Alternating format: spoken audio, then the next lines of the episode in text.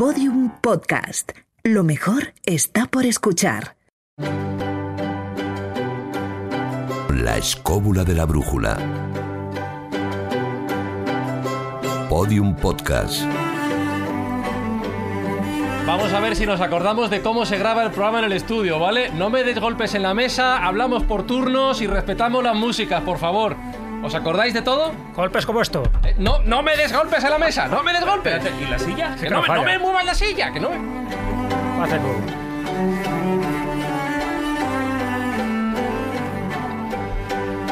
Saludos, extraños saludos desde los estudios de la cadena SER, los estudios de Podium Podcast, donde hoy excepcionalmente nos encontramos grabando esta edición de la Escóbula de la Brújula con motivo de la recepción de nuestra ilustre invitada de hoy. Pero antes de saludarla voy a decir hola a mis compañeros. Juan Ignacio Cuesta, ¿qué tal? Hola. Pues muy bien, la verdad. Es que eh, últimamente, a pesar de todo, milagrosamente sigo vivo. Ah, Sigues vivo y te estamos viendo en el sitio. Marcos Carrasco, se me hace muy raro veros en persona en el mismo estudio. Oye, es un placer porque además espero que este estudio tenga chirrido en la puerta Este no. como era el otro que- Este que, creo- ya fue un, un gran... Vale. Tenemos, Un gran Carlos, éxito. claro, en lugar de eh, engrasar la puerta, a ver si eres capaz de estropearla, esta de este estudio. No sé, yo la anterior la engrasé Claro. y funcionó perfectamente. Todavía no suena, ya ha pasado dos años. Le falta solera. A lo mejor tenemos que hacer nuestro este estudio, David, que es grande, es amplio, pero hay que hacerlo escobulero. Bueno, a ver, siempre. Siempre hay que ponerle el toque escobulero. Sí, siempre. eh, un poquito. Jesús, ¿tú estás a gusto? ¿Estás cómodo? A ver, el toque escobulero. es, ¡yeah! Estamos a gusto, Ya sin va- chirrar ya la puerta, sin dar golpes en la mesa y felices, encantados por estar de nuevo en los estudios de la cadena SER. Lo echábamos de menos. Saludos de Fran Izuzquiza. Echaba de menos a Jesús Blanquiño en la producción, a Alberto Espinos a los mandos técnicos y todos juntos en este lugar en el que desde ya comenzamos una nueva edición de la Escóbula de la Brújula.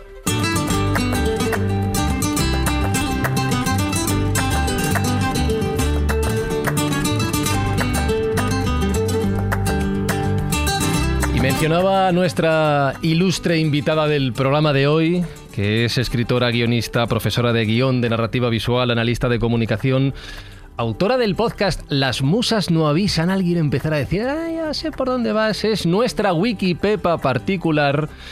Pepa Yausas, qué gusto verte.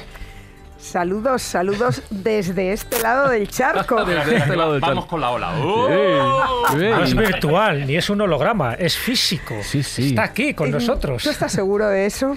Eh, bueno, no ¿Quién sé. te dice a ti que no soy una inteligencia artificial? Y ahora va y desaparece. Mm, Dale tiempo. Te, te- te voy a hacer, te voy a hacer, sabes que siempre hago una primera pregunta antes de arrancar y esta va con doble sentido por lo que estamos hablando y por el tema de hoy. ¿Qué es mejor, el mundo en persona o el mundo a través de una pantalla? ¿A ti qué te gusta más? Mm, ya, yo, qué difícil, qué difícil. Son experiencias diferentes y el mundo de una pantalla no es más que una ampliación de este mundo.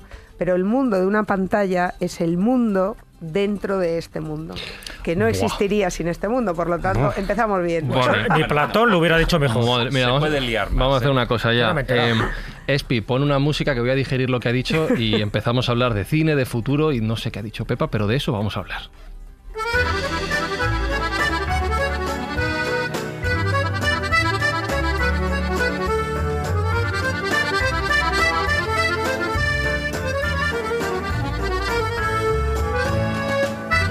Hoy vamos a hablar sobre el futuro del cine y un montón de cuestiones apasionantes, incluso debates éticos que saldrán a lo largo de estas dos horas de programa, pero no podemos perder el contexto de lo que ha sido la historia del cine, de lo que Pepa nos ha hablado durante muchísimas ediciones de la escóbula en su Wikipepa.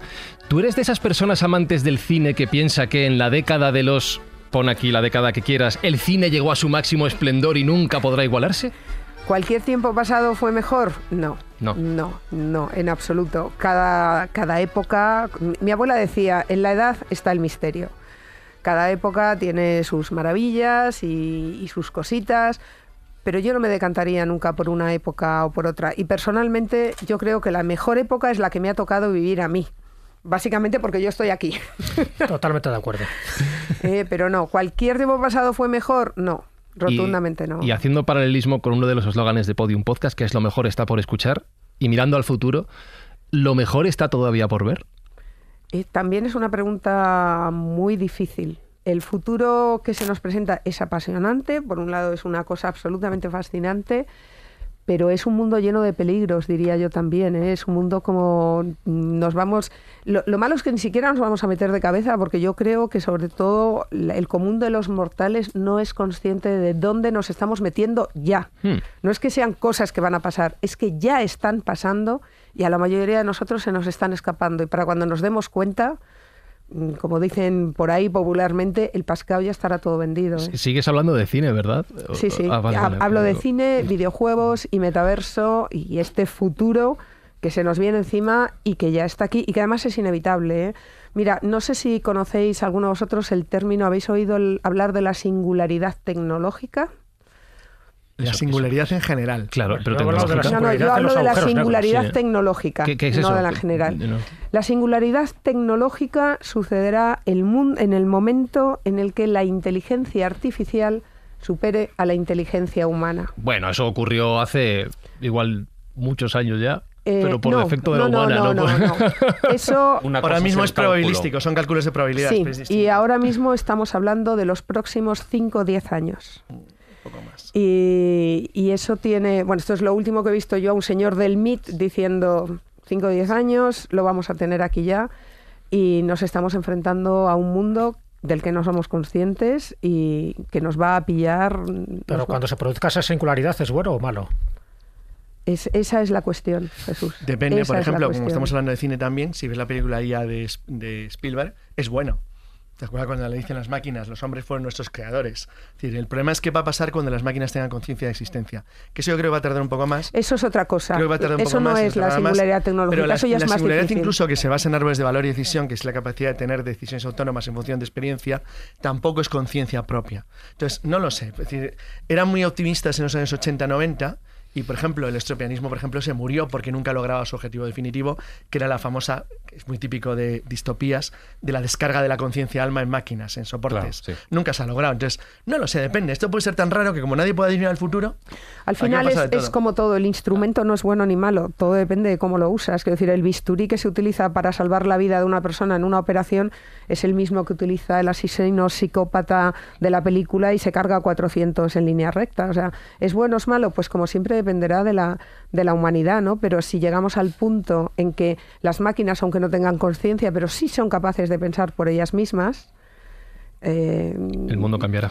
Dependerá de la ética, ¿no? Al final, Hay, hay quizá un concepto que, que, yo tendría, bueno, pues mm, apuntar, puesto que hay una cantidad de programas, eh, MetaHuman, el Unreal Engine, eh, todo de este vamos a hablar ahora.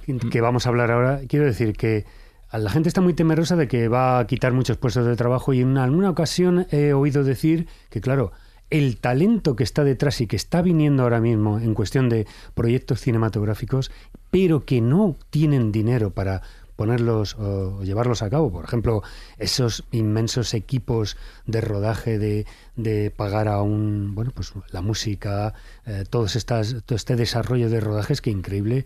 Eh, es, es, vamos, es fascinante lo que arrastra una breve escena en un rodaje. Bueno, yo el otro día estuve en uno de ellos, en un solo diálogo en una habitación, es que había 40 personas allí, increíble. Luego, pues vamos a hablar de estos temas, pero lo que se va a propiciar y lo que se va a desarrollar y potenciar es el talento de las personas que no van a tener equipos para hacerlo, pero sin embargo van a poder desarrollar estos programas y van a ser conocedores de la tecnología para llevarlos a cabo.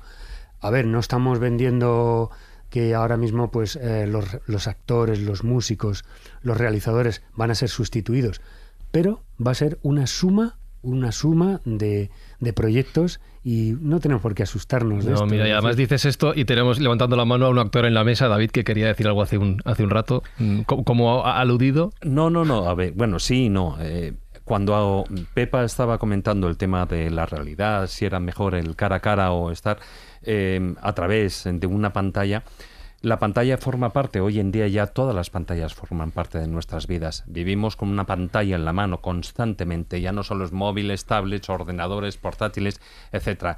Ya lo de las televisiones ya es lo de menos. El problema está en cuando nuestra vida nos la planteamos no tanto esta que estamos ahora aquí viviendo, supuestamente esa vida real, no voy a entrar en el, tema Matrix o no, sino en el que ¿para qué vamos a vivir esta vida si tenemos otra en la que, eh, bueno, pues podemos conseguir todo aquello lo que no conseguimos en esta vida. Que es eh, precisamente lo de, por ejemplo, en Reader Player One, ya que has dicho Spielberg, también, pues otra película de, del gran ilusionista de, de Hollywood, ¿no? Entonces, cuando ya no sabemos eh, si es mejor una realidad o la otra, o si estamos en esta realidad en carne y hueso, pero queremos vivir otra realidad a la cual todavía no, eh, o sea, no podemos alcanzar o, queremos ah, vivir en ella porque creemos que merece mucho más la pena que la nuestra, la física, la normal, pues ahí vamos a tener un problema. Sí es cierto que es un mundo de ilusión. Igual que el mundo del Pero cine yo- que hoy vamos a hablar, estamos hablando todo de un mundo de ilusión. Ahora os haría otra pregunta que, mm, que sería de mí y que sería de vosotros sin mí si no fuera por la tecnología y Claro. si no fuera por esas pantallas. Yo no formaría parte de la ¿Y, escóbula de la y qué brújula. sería de la escóbula que llevamos tres años grabando a través de, de videollamada? ¿Y qué sería de Dos tanta años. gente que durante la pandemia ha estado conectada gracias a esas pantallas? Pues eh, escobuleros, mm, la continuidad del programa la vais a elegir en función de si escogéis la pastilla roja o la pastilla azul. El siguiente bloque del programa dependerá de lo que vosotros queráis.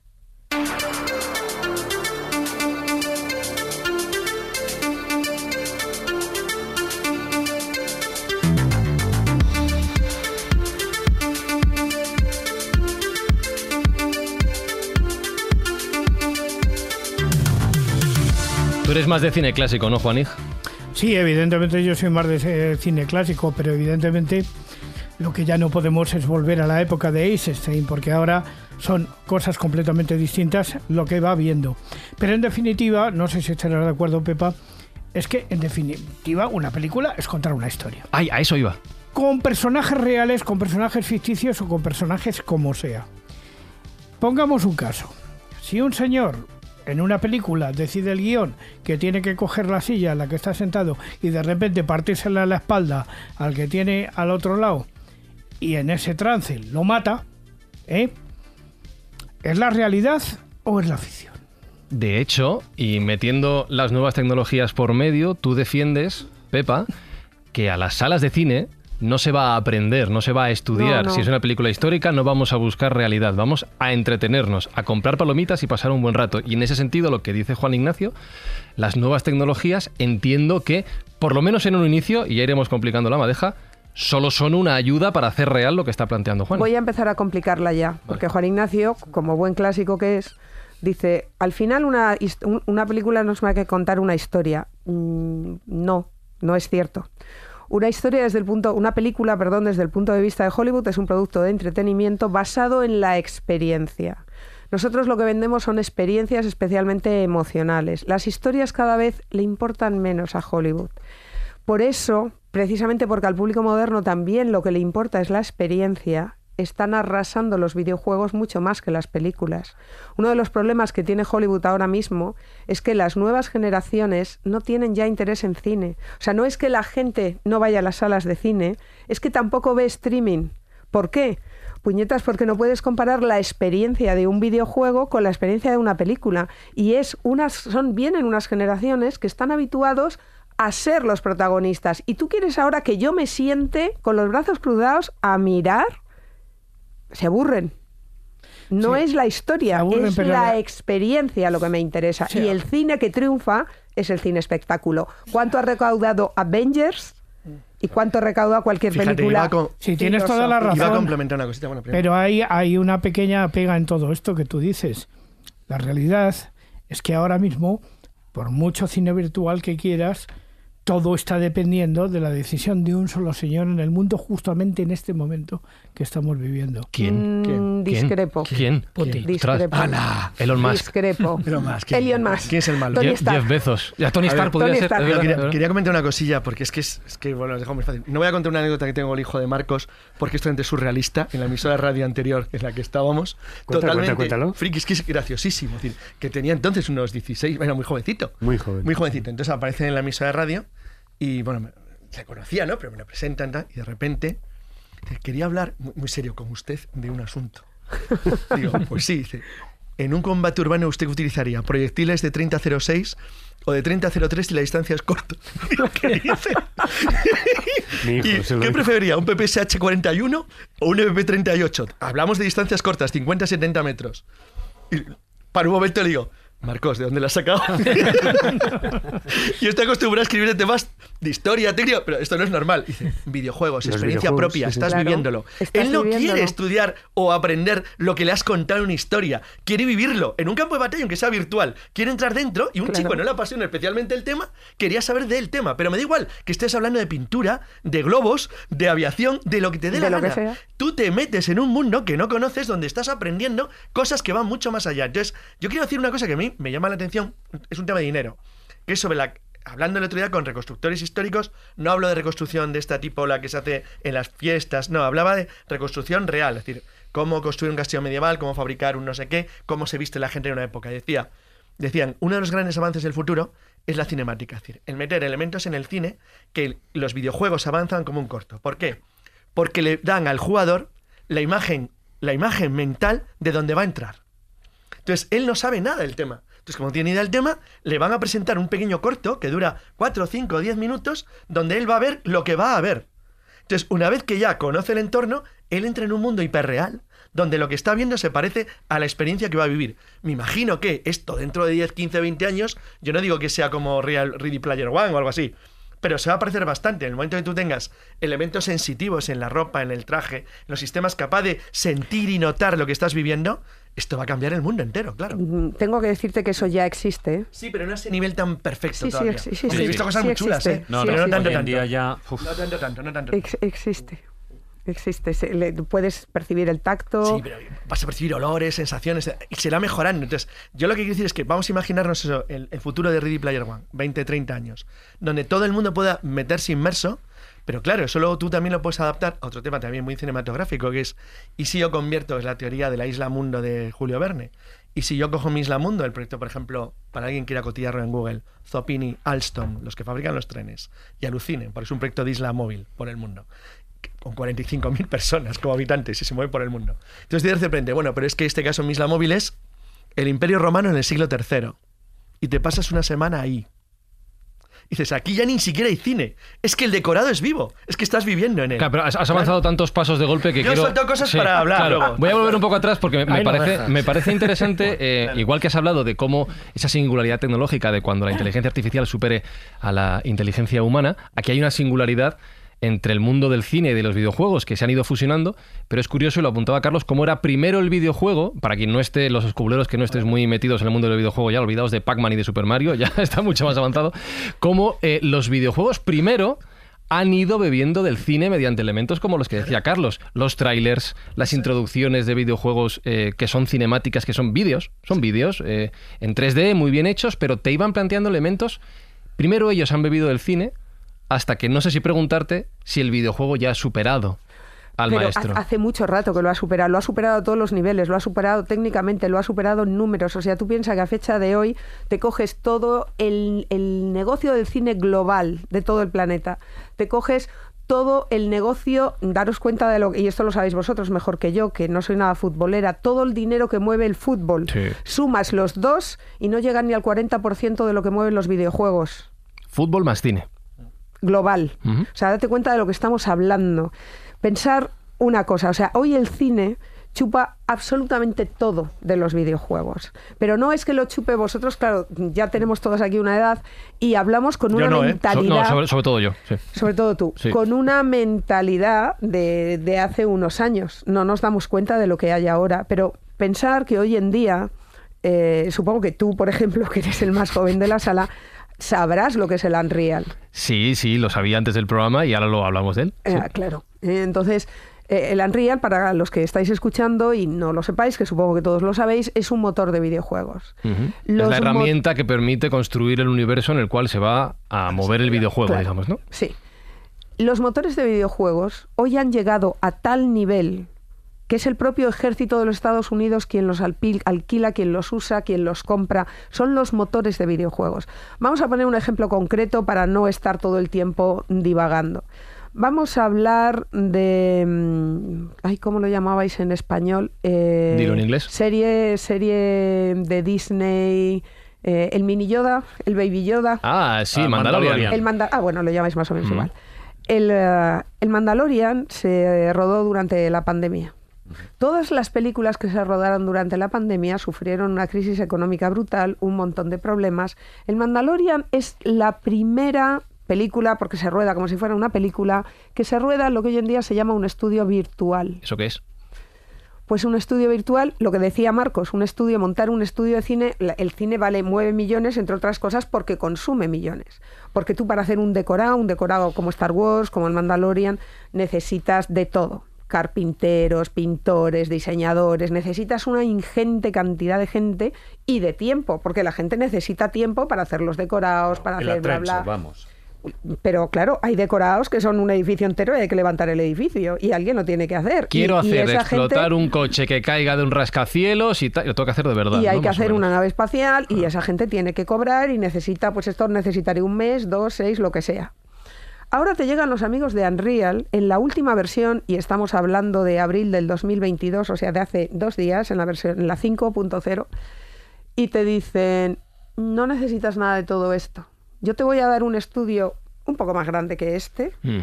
Y entonces lo que hago es un ciclorama, las paredes son circulares. O sea, a lo mejor una habitación techo- de 30, 40 metros cuadrados, como mucho. Sí, puede que a lo mejor un poco Ujú, más. ujú. Y necesitas al Mandalorian y al muñeco que hace de Yoda. El ciclorama, has dicho, es el croma de toda la vida. No, El croma, no, sí. no, no, no, no, ¿No? El croma está el, pasado. el fondo de verde. moda. Yo me, No, yo me no, quedo en el. no, no. Superado.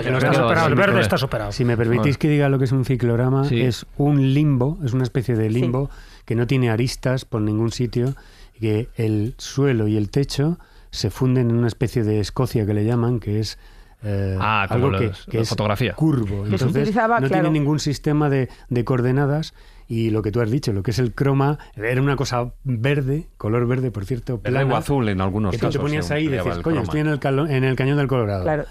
y estoy ahí integrado. Y ahí es donde los actores de hoy en día están acostumbrados a trabajar. Avengers se, se graba muchísimo con croma, con la pantalla verde detrás. Pero cuando graban el Mandalorian, lo graban con Unreal, con una pantalla donde todo lo que tú ves en el Mandalorian está proyectado en esa pantalla. Pero no solo eso, no solo eso, sino que como es un motor de videojuegos, trabaja a tiempo real. No lo haces en postproducción. No hay renderizado, es un. El renderizado es a tiempo real. ¿Os acordáis que antes eh, yo he hecho figuras en 3D y había que estar horas, días, incluso semanas render renderizando? Perdona, Esto te y calcular las real. luces y es, las y las sombras y sombras, todo. Porque Hoy ese en es, día no. ese es el problema de la- flipado del, fondo verde, que calcular la iluminación con lo que tú luego vas a poner es muy complicado, pero de repente tienes el Unreal y utiliza, la, la- la cámara está grabando la luz real que emite el sol que te estoy montando. Pero además, yo desde la cámara puedo decirle en tiempo real al programa, anochece, no anochece, sale el sol por aquí, entra en, en un espacio cerrado, salgo al exterior. Y con eso te hago todo el Mandalorian. Pero y Sí. para que me haga una idea, ya pensando eh, como actor, yo estoy en esa sala que tú has descrito, hay una cámara delante, el actor tiene referencia de lo que el supuestamente está está, viendo, ocurriendo. está viéndolo todo. Claro, Él a diferencia, a diferencia de lo que pasaba del paisaje. croma. Una realidad inmersiva, o sea, está ahí, está Claro, viendo. Claro. el problema está en que el actor que está ahí en medio, o en la escena, están viendo en todo momento, eh, y además con la capacidad Bueno. eh, de esos motores, están viendo eh, si pasa una nube. En Un- todo momento está viendo, con lo cual la actuación es mucho más real. Porque más no te estás imaginando algo Claro. que supuestamente tienes que ver. No, es que lo ves. Sigue integra. siendo difícil en el sentido que los elementos directos de, por ejemplo, estás comiendo un monstruo, no los tienes físicamente delante, con lo cual sigue habiendo un elemento de actuación como era clásico. Pero lo que es el escenario de inmersión, sí es el que tú estás teniendo real. Entonces, claro, el avance es inmenso. Tengo una, tengo pregunta, tengo que hacer, un- y tengo que el hacer una pausa. Un- un- calcula un lo que te ahorras. inmenso, David sepa de actuación, lo entiendo. Que Pepa sepa de cine, lo entiendo. ¿Tú por qué sabes de esto, Carlos? Porque sé de esculturas en miniatura.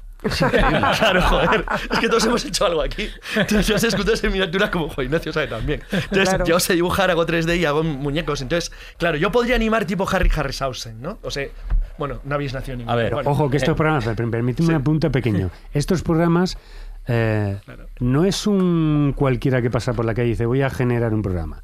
Quiero decir que esto es- se nutre de realizadores que saben muy bien, de directores de fotografía que saben. Mira, por te- una parte que es una Ah, profundidad ahora- de campo, sí, que claro. es un- una panorámica, que es un Una gran sombra, angular, que es un gran angular, que es un enfoque desenfoque, que es a ver, en pintura eso ya lo hizo Pero un- Velázquez y se lo imaginó. Pero un momento, pero- vamos más allá. meninas, Porque hay, hay una inteligencia artificial a la que tú además, no es que haya ese fondo, que eso es lo que se hacía en los años 40 cuando iban en coche y ponías una carretera detrás Eso. que se movía. No estamos hablando de eso. La época buena Era Claro. bonito. del De la cine. transparencia. Estamos hablando de una inteligencia artificial que sabe que cuando tú paneas la cámara y se mueve hacia un lado, en la vida real, la perspectiva del paisaje cambia y la cambia. Y la cambia la inteligencia artificial, no necesita al realizador para nada.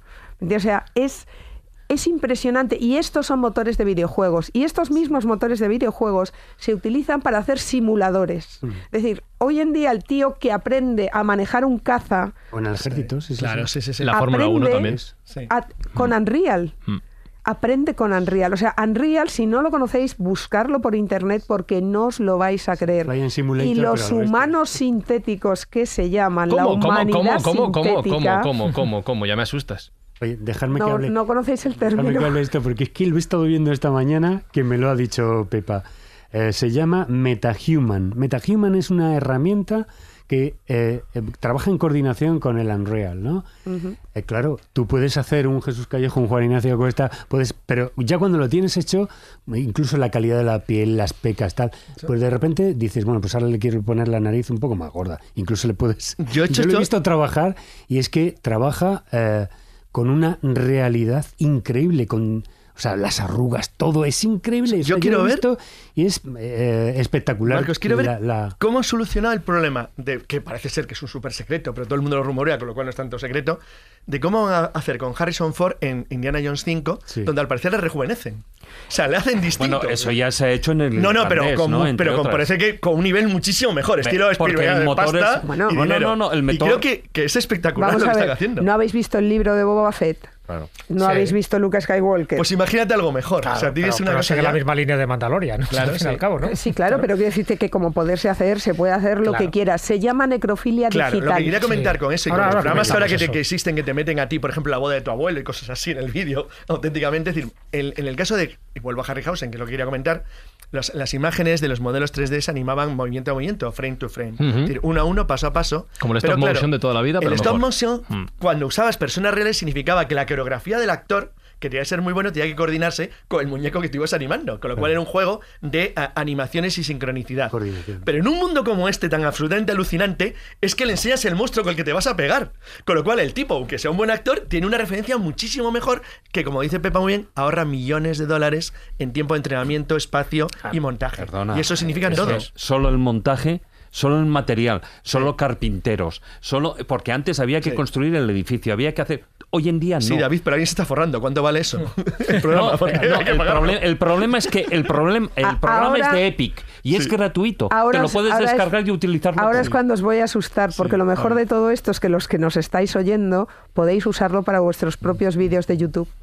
Ole. O sea, me estás diciendo que, que alguien en un futuro podrá crear una metaescóbula haciendo... eh, No, ah. eso se puede hacer ya. Adiós. Sí, Eh, me estás diciendo sí. que le- a día de hoy Que alguien puede hecho, crear ya ya una lo han metaescóbula, eh, crear un meta David, un meta Jesús, un meta Fran, no he un meta dicho Carlos, yo un que meta yo Marco. había hecho esta Un meta mañana un, un con el MetaHuman, un Juan Ignacio Cuesta con ¿Has la hecho- nariz un poco más grande. ¿Has hecho un meta maese? Sí. ¿En meta Orusco? Lo he hecho. Hoy queda bien Metamaese. ¿Cómo no? No, no, pero también os quiero decir. Está- está levantando la mano, está- Metamaese. Alguien está El auténtico o el Metamaese. Eh, no, el- Los yo le voy a llamar estarán metamaese. pensando, pero ¿por qué estáis, estáis tan alborozados y tan contentos y tan alegres cuando muchos puestos de trabajo Sí, se ahora van a vamos, ir a la porra? ahora vamos a la parte de Entonces, Morales, efectivamente. Porque aunque muchos puestos de trabajo se vayan a ir a la porra, esto va a generar muchos puestos Mucho de más trabajo más de los que se van a ir a la porra. El problema es que los humanos se van a tener que actualizar y los humanos no se actualizan tan rápido como se actualizan las máquinas. Bueno, Carlos Canales, sí. Eh, Mira, meta- decir- te- que hable, sí. Quisiera preguntarte una cosa, Pepa. Solo una, bueno. Nada más. ¿Qué, qué opinas de Blender? ¿Qué opino de Blender? Es una maravilla Blender. ¿Qué es Blender? es fabuloso. ¿A que sí? ¿Pero qué es Blender? Sí, Blender es un un, whisky eso. No, no, no, no, no, no. es un software, es un programa que se utiliza para animación. Gratuito, por cierto, excepto los plugins. Sí, claro. Que es lo que vale la pasta, pero bueno, salvo ese pequeño detalle sin Igual que el. Unreal, igual que el De- Unity, dejadnos- igual que dejadnos todos. que hagamos una pausa, Es que un estáis metiendo de una negocio. cantidad de conceptos que me, me- cabeza Sí, sí, pon música, Espi, por favor. música. Como tú diablas del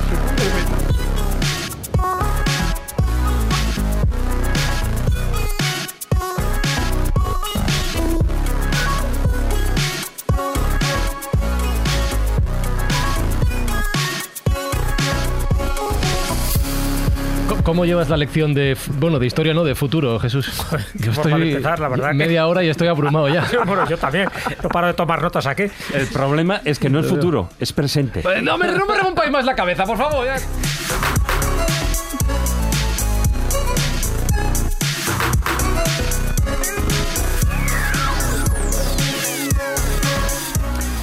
No, no. eh, ya espera, espera, espera, porque ya eh, no sé si el motor este, el Unreal, como has dicho tú, ¿no? Ya lo tengo aquí apuntado para ver si puedo hacer mis propias películas, porque, a ver, deduzco, yo como, en fin, eh, no estoy ducho en la materia, aquí Eh, hay escri- expertos. escribe a mano, hay Jesús, doctores, todavía. doctores que tiene la iglesia.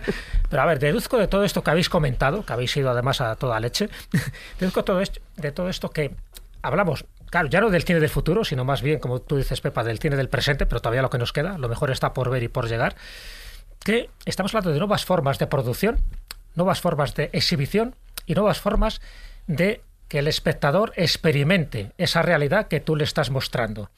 Y cuando estamos hablando de que experimente esa nueva realidad, estamos hablando de una realidad multidimensional, en un espacio 360 grados, en fin, donde haya movimientos, donde haya olores, donde haya cambios de temperatura, donde haya de todo prácticamente.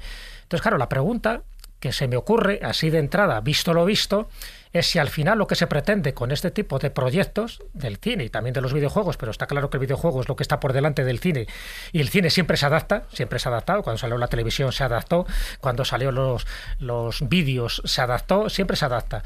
Entiendo que lo que se busca es que al final el espectador no sepa distinguir la realidad, la realidad de, de lo virtual, es decir, de la fantasía que nos está generando. Entonces, yo no sé si eso es un adelanto o puede ser un perjuicio, porque llegará un momento en que la gente preferirá vi- vivir en ese mundo virtual, en esa realidad fantasiosa, que en el mundo real. ¿Tendemos a eso? Yo, Jesús, sabes que te quiero con locura porque eres un romántico. Siempre y lo seré. Y lo sigue siendo. Eh, mm, lo que se busca no es nada de todo esto, lo que se busca es que el espectador pague. Eso es lo que se busca. Bueno, evidentemente la parte económica, Metal. la doy por, Eh, por o sea, añadida, ¿no? mm, punto final. Lo que dice Pepa es que el rico va a seguir teniendo el yate, pero que quiere que se lo pagues de otra manera. No hay filosofía detrás. No hay... Que no es el tema secundario, es el principal. No, va- vamos a ver. O al, sea, al final eh, sigue la pista del dinero, eso está claro. Al final todo es económico, ¿no? Pero está claro que una vez que todo es económico y alguien se va a forrar en todo esto, pero en el fondo lo que se busca es crear ese metaverso, que ahora lo comentaremos, crear todo un metaverso donde la gente, a través efectivamente de una cuota, de un dinero, fin, de una suscripción, entres en ese mundo virtual. No, no, si, si lo digo completamente en serio. Vamos a ver, aquí está Carlos Canales, que de historia sabe mucho más que yo, aunque yo ahora del siglo XIX, lo, lo que no está escrito. Cuando nace el capitalismo, y Carlos, Poco yo, yo te cedo la palabra, no, no, vamos a hablar del capitalismo. Cuando nace el capitalismo, la idea del capitalismo, que sigue estando presente, es esta riqueza infinita que no tiene tope, que se puede seguir generando y generando y generando. El metaverso y videojuegos y demás no son más que un nuevo modo de economía. No son nada más. Es una manera de buscar una ampliación de mercado por si acaso amplificación del escenario económico, es que simplemente. ya está. Por si acaso este se nos acaba.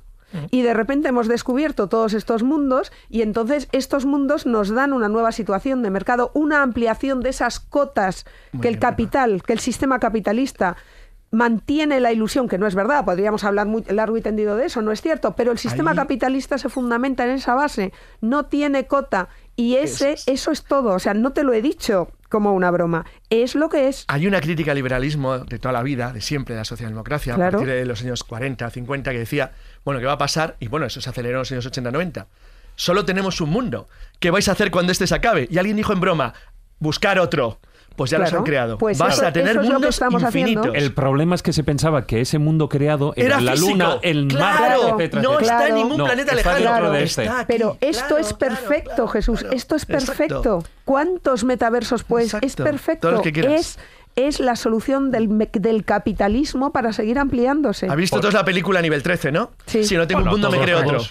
Que- No es- tiene nada es que ver con la Matrix, por filosofía. cierto. Claro, Pero sí. ya no solo es esto. El problema está en que en esos mundos virtuales, en ese metaverso, tú vas a seguir necesitando dinero, porque si tú te quieres comprar un Porsche en el mundo virtual o un traje especial o quieres tener tener poderes. unos Pero extras si es que están de poderes, de poder eso. volar, etcétera, etcétera, tú vas a necesitar ese dinero. Si el objetivo es ese. no deja de ser eh, en las criptomonedas, pero en el mundo virtual. Marcos. Ah, permíteme que os haga una reflexión y además eh, a lo mejor puede parecer como tirar balones fuera, ¿no? Quiero decir que hay, yo creo que veo ahora dos mundos, gente que está buscando el irse a retiros, el encontrarse a sí mismo, el pasar de toda la tecnología. Quiero decir que estamos hablando de un mundo que nos está enajenando. ¿Enajenando qué significa? Ser ajeno a. O sea, yo estoy 5 centímetros por encima de este, de este mundo que no me gusta. Que no me gusta. Entonces me tengo que crear otro. Pero precisamente esto que están hablando de todo el mindfulness, las técnicas de yoga, de meditación, que es el aquí y ahora. Es decir, todo lo contrario. Es decir, a mí no me gusta centrarme y hacer una introspección alucinante de qué es lo que hay en el mi interior cuando tú haces un viaje hacia el interior, tanto en las meditaciones estas profundas que hacen los lamas y tal. ¿Por qué? Porque te encuentras con millones de, de cosas que no te gustan y que tienes que arreglar.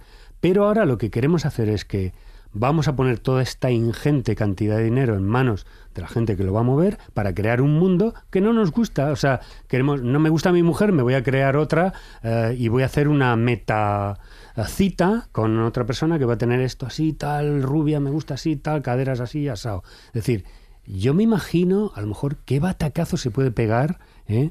esto a la vuelta de unas décadas o de final del, de este siglo, cuando a ver, eh, estas tecnologías no van a ser como el capitalismo de crecimiento exponencial hasta, hasta, hasta, hasta, arriba. Puede llegar un momento en que puede, puede ser una hecatombe, porque no tengamos recursos suficientes en el, en el alma humana para decir, vale, ojo, esto es aquí y yo estoy dentro de mí, que es la realidad física, la única que hay. Pero Marcos, es que lo increíble es que esto podéis Esto es combinar. el miedo Sí, que sí, hay. tienes razón, claro, es el miedo que tiene todo el mundo, pero es que esto se puede combinar con que como este sistema es un metasistema en sí mismo, puede al mismo tiempo que va mejorando, te dándote una vida mejor en un mundo virtual que mejora tu miserable, asquerosa vida terrenal, también por otro lado, la bioquímica, la medicina, la tecnología van a mejorarte a ti físicamente. Te van a hacer también mejor, de manera que las generaciones mejores serán mejores en el mundo real y mejores en el mundo virtual. Es decir, de manera que los elementos infinitos se mueven en varios planos. Porque el dinero que te viene por un lado también repercute en el otro. Estos son impuestos, es mejoras médicas, mejoras en investigación, mejoras en el, en el mejor, mejora del medio ambiente, todo. Es decir, Indudablemente ha sido un balón fuera. no, pero fíjate, ahora el otro día discutíamos un tema que hablaba con Juan Ignacio hace tiempo. Respiramos un aire mejor que el que cuando éramos niños. Claro. Coño, porque ya no hay carbones masivos quemándose en los inviernos en las ciudades europeas. Es decir, lentamente hemos mejorado. Es decir, con lo cual, lo mismo que mejoras por un lado, lo mismo te mejoras por el otro. O te vas a la porra por los dos, ¿eh? Que también eso puede ocurrir. Juan, Ojo, hemos mejorado en muchísimas cosas, evidentemente, con la aplicación de la tecnología, de los nuevos softwares eh, impresionantes que fundamentalmente, además, sobre todo las nuevas generaciones y tal, usan de ellos pr- prácticamente continuamente y tal. Pero hay una cosa en la que no hemos incidido y es que todos estos elementos se tienen que nutrir de la capacidad económica suficiente para poder ser vistos de alguna manera. Ahora dentro de poco nos va a venir el mes de junio. Y aunque creemos todos los metaversos del mundo, nadie nos va a liberar de pagar la declaración de la renta. Sea creía, en América, creía que ibas a decir, va a salir el aquí, sol, una experiencia Claro, habilidad, la porque hay una cosa que la gente no se da cuenta y eso yo hace mucho tiempo que lo llevo observando y es que se creen que es que los gobiernos generan dinero por sí mismos. No, señor. Te lo cogen a ti, claro. Cobrando Te lo cogen a ti y lo revierten. Oye, nos hemos puesto... Pero por mucho que hagas un mundo virtual, Oye, tú no vas a es un generar sabio, dinero es- es un un baño de realidad. Bárbaro. Tengo, Pero tengo hay- una el- pregunta básica ahora que... No, no, contesta lo de Maese y te voy a hacer una pregunta, mm, creo que es muy importante llegado a este punto del programa. Claro, el, el problema, Maes, es que no todas las realidades del planeta son iguales. La realidad de España no es como la de Estados Unidos. Por supuesto. Lo que mueve el mundo no son países como España. ¿Entiendes? Entonces explícame, explícame una cosa, Pepa. ¿Por qué tanto americano se viene a España a las playas de Málaga? Y tanto ruso. No, no sé cuántos americanos se vienen a Os las playas de Málaga, caso. pero, Pues pero América está llena. Aunque vengan de vacaciones al Sí, sol, sí. siguen siendo americanos y aquí no se quedan. ¿eh? Hay o sea, cosas- vienen a disfrutar del sol. Ignacio, es. hay 29.000 Eso americanos es. aquí y 180.000 españoles allí. Oye, o sea, que eh, se está yendo mucho este tema y bueno, la pregunta básica importante que te iba a hacer, Pepa, es ¿y todo esto de lo que estamos hablando, que estamos tan filosóficos ahora, qué tiene que ver con el mundo del cine? Que es de lo que supuestamente hablamos. todo. ¿En qué sentido? Eh, el cine, como decía Jesús, o sea, el cine, las películas ahora las hacemos con esto. Como tú muy bien decías, los videojuegos empezaron chupando del cine, pero ahora es el cine el que chupa de los videojuegos, incluso desde el punto de vista narrativo. Es decir, mm, todos los videojuegos tienen una película de cine que si te das cuenta, en la mayoría de los casos o fracasa o está muy lejos de dar el dinero que da el videojuego original. ¿Por qué? Porque, mm, a ver, tú has sido jugador de videojuegos, Sí, no soy. puedes comparar, es decir, un, un The Witcher, eh, cuán- la última que ha hecho el Tom Holland. ¿cuántas horas te dura el videojuego? ¿Cuántos días? Lo tienes que centrar todo en, en que en dos horas de película, en la que además tú no haces nada. No se puede comparar la experiencia. En términos de rentabilidad, compra de videojuego, horas de juego, compra de la entrada de la peli, horas de cine, es mucho más rentable el videojuego. En términos de experiencia, como tú dices, creo que además eso entronca con, y lo podemos enlazar con la parte de los cines y el streaming y cómo ha cambiado el consumo, la necesidad de las nuevas generaciones de vivir en un mundo bajo demanda. Ya no es cuándo pones la peli, ya no es dónde tengo que ir a ver la peli, es yo voy a ser el protagonista de- del videojuego. Son todo ventajas. Claro, Es que no tiene nada que ver, o sea, el cine se está quedando, se está quedando Y- atrás, se tiene que poner mucho las el pilas otro día, para que los videojuegos no en se un lo programa coman. nuestro citamos un tema como ejemplo, que no sé, a ver si me equivoco, lo mismo no tengo razón, pero me pareció curioso. Citamos el tema de la transcripción del cómic al cine. Los cómics famosos de éxito han pasado al cine. Sin embargo, los videojuegos que ha ocurrido lo mismo, el videojuego sigue tiene una vida inmensa y en cambio el cómic papel sigue perdiendo espacio. Claro. En tanto que el videojuego no lo pierde por ser pasado al cine, sino que todo lo contrario, le da más publicidad y aumenta. Es un fenómeno al revés, lo cual no deja de ser muy curioso. Es que es una experiencia totalmente Mm. distinta.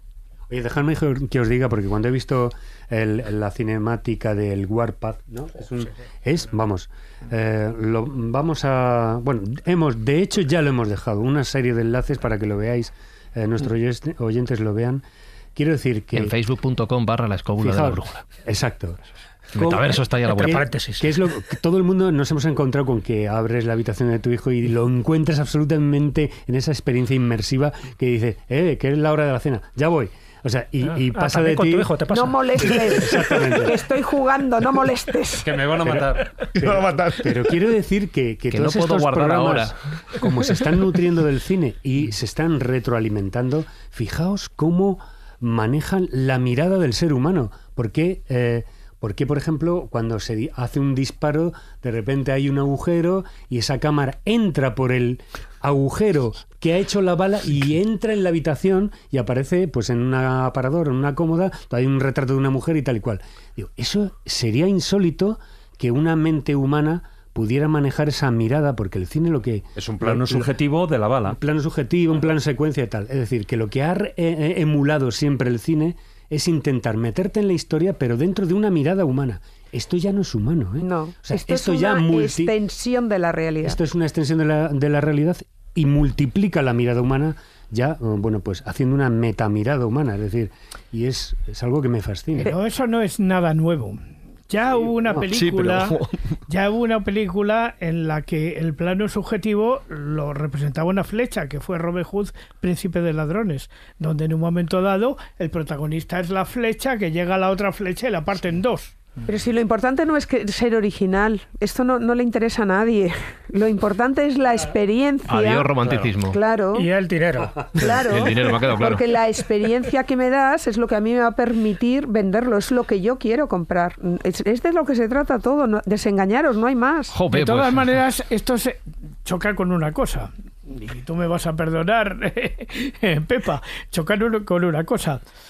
No es lo mismo un cubata virtual que un cubata real. No había caído yo en eso. Por, por hablar Es una de, buena reflexión. Por hablar de algo, ¿no? Sí. De todas maneras, a ver, más allá de todas estas lucubraciones que estamos haciendo, eh, a mí me gustaría basarme un poquitín en los datos para ver cuál es la realidad actual en la que eh, en la que nos estamos moviendo, sobre todo en un tiempo post pandemia, y eh, lo que nos vamos a enfrentar de aquí al futuro. Hay una serie de datos, por ejemplo, eh, yo he estado sacando de, de una- unos datos de la consultora de Quorum, un 48% de los individuos que iban al cine con regularidad antes de la pandemia han dejado de asistir en las salas en 2021. De, de ese 49% ya hay un 8% que se ha perdido para siempre. No va a volver. O sea, no va a volver asiduamente al cine. O sea, un 6% en total, más o menos, ya no va a volver al cine nunca. El No, no, 8% bueno, del 49, mm, Claro. más o menos. Un 7. Luego, hay, hay otro dato que a mí me llama mucho la atención, porque evidentemente la pandemia no ha sido un periodo de transición. No ha sido, eh, sino ha sido más bien de cambio. Había unos cambios que se iban a producir de una manera transitoria, pero que la pandemia, de una manera o de otra, nos hemos visto obligados a, mm, más que eh, ha cambiado. En lugar de ser una transición, esto ha sido de golpe. Entonces, Em, hoy en día ya nos estamos planteando el si merece la pena, por ejemplo, el, eh, ese valor que antes decíamos de ah, nos vamos al cine y las palomitas y verlo en pantalla grande. Claro, es que resulta que eh, primero pagas un precio, te pagan las palomitas, te- el desplazamiento, etcétera, etcétera. Y hoy en día resulta que eh, además, eh, como antes comentaba, que estamos constantemente con pantallas. Las pantallas de televisores que tenemos hoy en día no tienen nada que ver con las que teníamos antes. Estamos hablando de pantallas lo normal, pues de eh, 40, 40 y pico, 55 60, pulgadas, 80, 60. sí, sí. Y planas. Y No, planas, ya, ya, y no hay- y no hay tres imbéciles mirando el 4K. teléfono móvil al lado tuyo. Pero Uno me que llega refiero a ver, tarde. Puedes añadirlo. Pero una pantalla, mm, eh, entre comillas, relativamente normal en una, en una casa eh, te va alrededor de las 50 pulgadas. Sí, sí. Ojo, eso es enorme. 4K, que es importante Claro, también. no, y además con esa resolución. ¿Mm? Con lo cual, eh, y además hay ese cambio generacional que viene del entretenimiento digital. Con lo cual, además, eso te causa todo un cambio. Es decir, ¿para qué tú te vas a ir a un cine si puedes verlo prácticamente con la misma, con la misma calidad, con la, bueno, la misma comodidad, no, con más comodidad y encima sin pagar entrada? Porque lo único que pagas es, por ejemplo, un streaming y eh, no solo pagas, o sea, pagas un streaming al mes, Sí. con lo cual no es pagar una entrada de cada individuo que va a ir de la familia. Esos ya son cosas para, para reflexionar, que, apa- que hablemos a partir de ahí. y tienes una aplicación que te permite que yo te llamo David y estoy en Canadá y te digo que vemos juntos esta peliculita de Netflix. la comentamos. La vemos juntos y yo- hablamos Pero, mientras la comentamos. Espera, esperar y con esto termino. Un segundito. Y luego, y hay otro, otro tema. He dicho que no ha sido un periodo de transición. Y tú, eh, eh, Pepa, has puesto también el dedo en la llaga.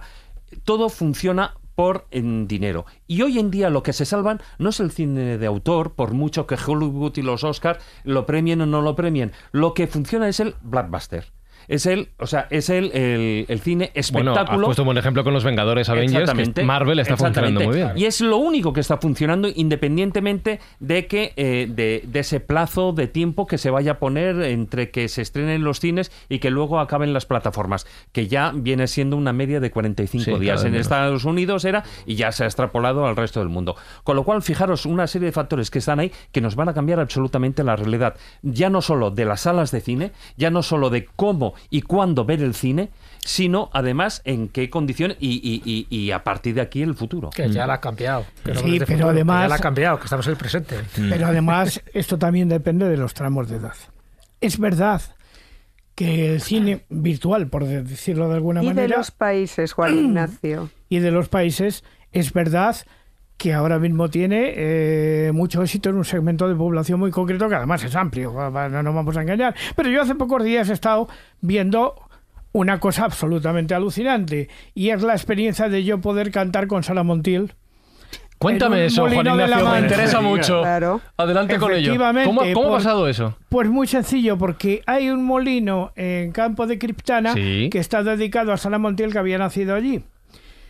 Sara Montiel, que hizo Sí, su carrera sí, en sí. Estados Unidos fundamentalmente, que se me casó con Anthony Mann, en fin, muchísimas cosas y tal. Y tú de repente te ponías en una pantalla y te ponías a cantar con Sara Montiel. ¿Y qué- qué Que sentiste? estaba aquí al lado. ¿Y qué sentiste? Pues Una experiencia inmersiva. Pon- aquí estaba Ponte delante del micro, porfa, que te estás yendo del micro, que te estás emocionando yendo el micro ahí. Aquí está Sara Montiel, que ya lleva muerta muchos años y tal, y aquí estaba yo y los dos.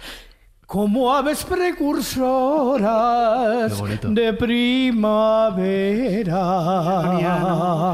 las violeteras salen en primavera. Ya que te dijo. Eso, eso- Dijo que sí, juntos. Pero, pero- Bienvenido al mundo de los videojuegos. Pero una cosa, está. pero mira, esto mira que es muy bonito y está Juan Ignacio eh, emocionado al contar esto y me parece súper interesante, pero me voy a poner romántico y sé que me voy a pegar co- contra, un- contra un muro. Me voy a pegar contra un muro.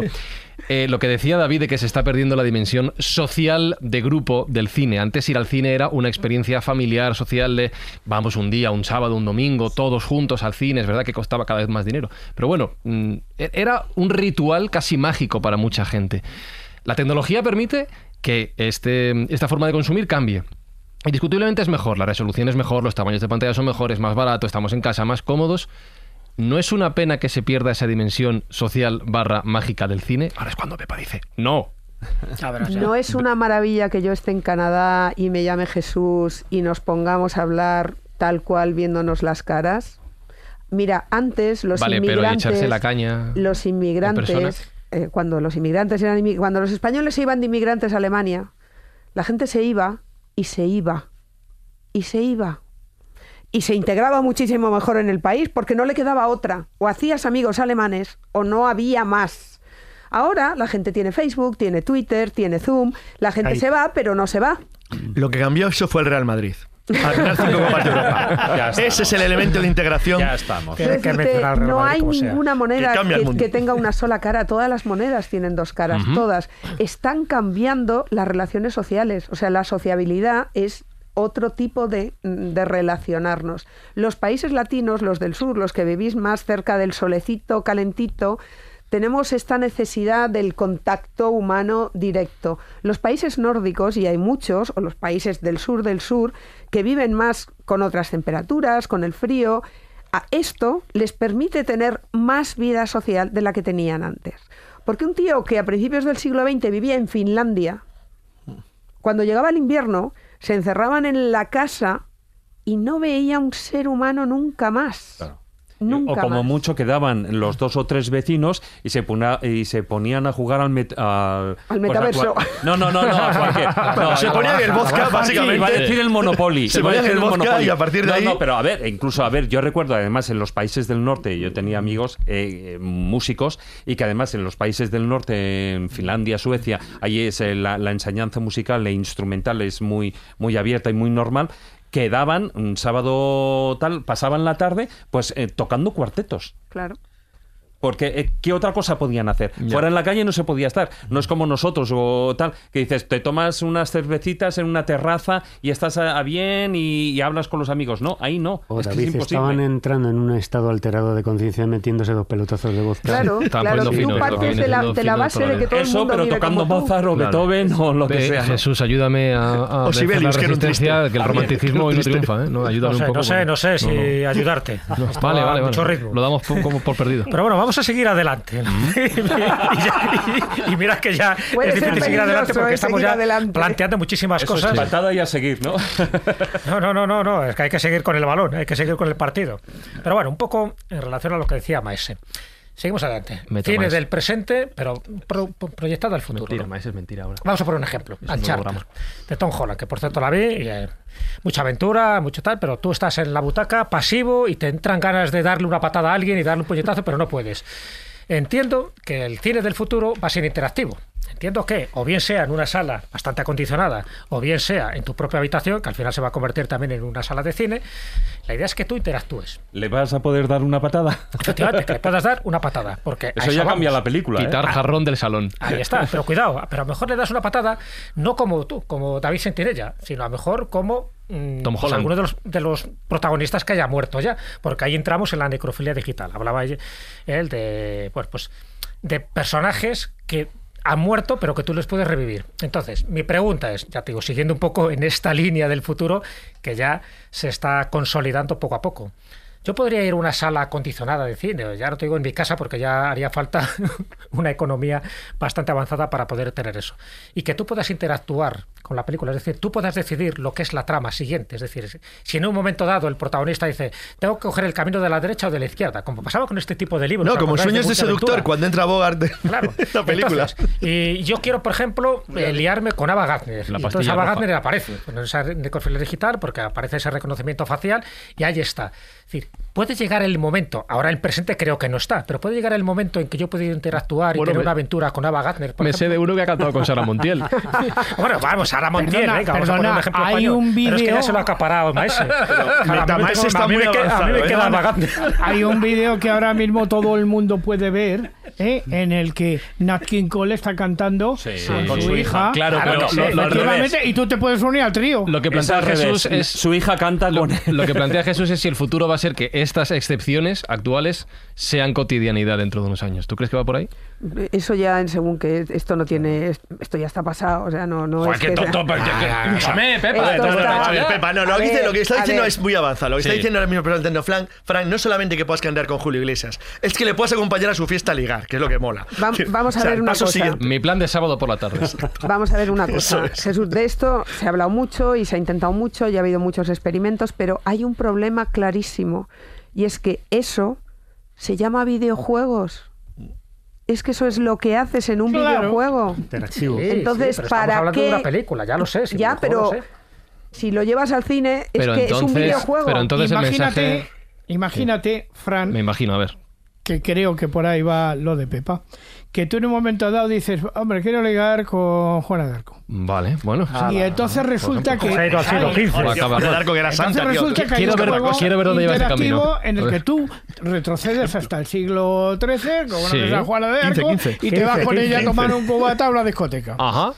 Por Bueno, ejemplo. Es lo mejor por Juana de vamos a a una discoteca En realidad, esto nos lleva al último punto de la. ya, ¿eh? Esto no. nos A lleva al último punto de la cuestión, porque de lo que estamos hablando, de lo que tú estás hablando ya, es ese concepto que no nos engañemos a fecha de hoy no existe, pero que todos conocemos que es el metaverso. Claro. Claro, en A el que voy. todas, efectivamente, en el que todas estas cosas y muchísimo más van a pasar. O sea, lo primero que hay que dejar claro es que efectivamente, como he dicho al principio, el metaverso es una cuestión de economía. Y el metaverso va a llegar, os lo garantizo, seguro. ¿Por qué? Porque hay muchos millones en juego, básicamente. ¿eh? Este es el único Y motivo. está anunciadísimo ya en un montón de películas. Pero el problema, o sea, el, el tema del metaverso es que a fecha de hoy ya existen metaversos, diferentes Sí, metaversos. sí. Lo que se plantea, a ver, esto todo ha venido por la jugada del, del amigo de Facebook que tenía que, saltar, se le quemaba el barco y tenía que salir huyendo por algún sitio. Bueno, de hecho, Facebook ya se, se llama Meta. Meta. Sí, bueno, pero mm, O sea que no puede apropiarse de Zuckerberg- un nombre que ni siquiera Es un genérico, no Ya, ya, ya, pero sí. bueno, pero que ¿Eh? lo quiere llamar Meta y va por ahí, Sí. por el metaverso. Mm, Facebook, el amigo Zuckerberg, lo una- la única ventaja que tiene es en el hardware, especialmente en las gafas de Oculus, que es- eh, hoy por hoy son las mejores que hay en el mercado y mm, veremos dónde llega, ¿no? Pero a fecha de hoy, en Cuando realidad... dices, para quien no las conozca, gafas de realidad virtual. Sí, no sorry, perdón. Mm. En realidad, a fecha de hoy no tenemos la tecnología capaz de desarrollar el metaverso tal y como la gente se lo imagina y como lo hemos visto en el cine y como lo hemos visto en Real Player One, que por O cierto, es, Anita así, aparte de una película, es un libro, es una película basada en un libro Sí. que, que parece que siempre se les olvida y que no es el que da origen al metaverso. El libro que da origen al metaverso es el Snow Crash que no Sí, tiene nada que ver con... sí, me parece, ¿no? Sí. Sí, entonces es otra historia, pero ese metaverso, sobre todo esa evolución de Internet en el que todo Internet sea un metaverso, eso tiene muchos problemas, muchísimos y muchísimas dificultades. Eh, Antes de entrar en el, en el tema de esos debates, quiero que lo dejemos un poco para más tarde, para seguir desarrollando conceptos. Te quiero hacer una pregunta para cerrar esta primera hora y saltar al siguiente bloque, pero quiero que me respondas solo con sí o con no. Porque estáis hablando de videojuegos, de metaversos, de un montón de conceptos que van más allá del cine. La pregunta que quiero que respondas con un sí o con un no es, dicho todo esto, ¿el concepto tradicional que hemos tenido hasta ahora del cine ha quedado obsoleto, por tanto? No.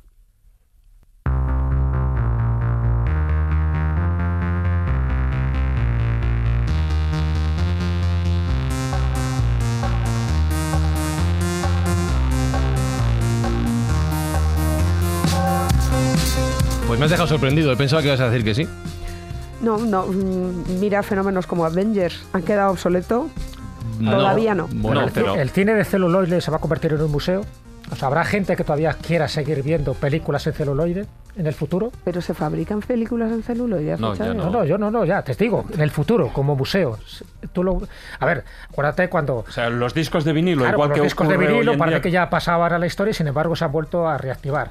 Por esto te digo, te hablo del futuro, ya sé que el celuloide no, pero en el día de mañana un museo, vamos a llamarla así de cinematografía, tú podrías ver una película de, en celuloide. Bueno, de la misma manera que tú, Como y museo, yo, que tú y yo hemos visto en un museo representaciones de la linterna mágica.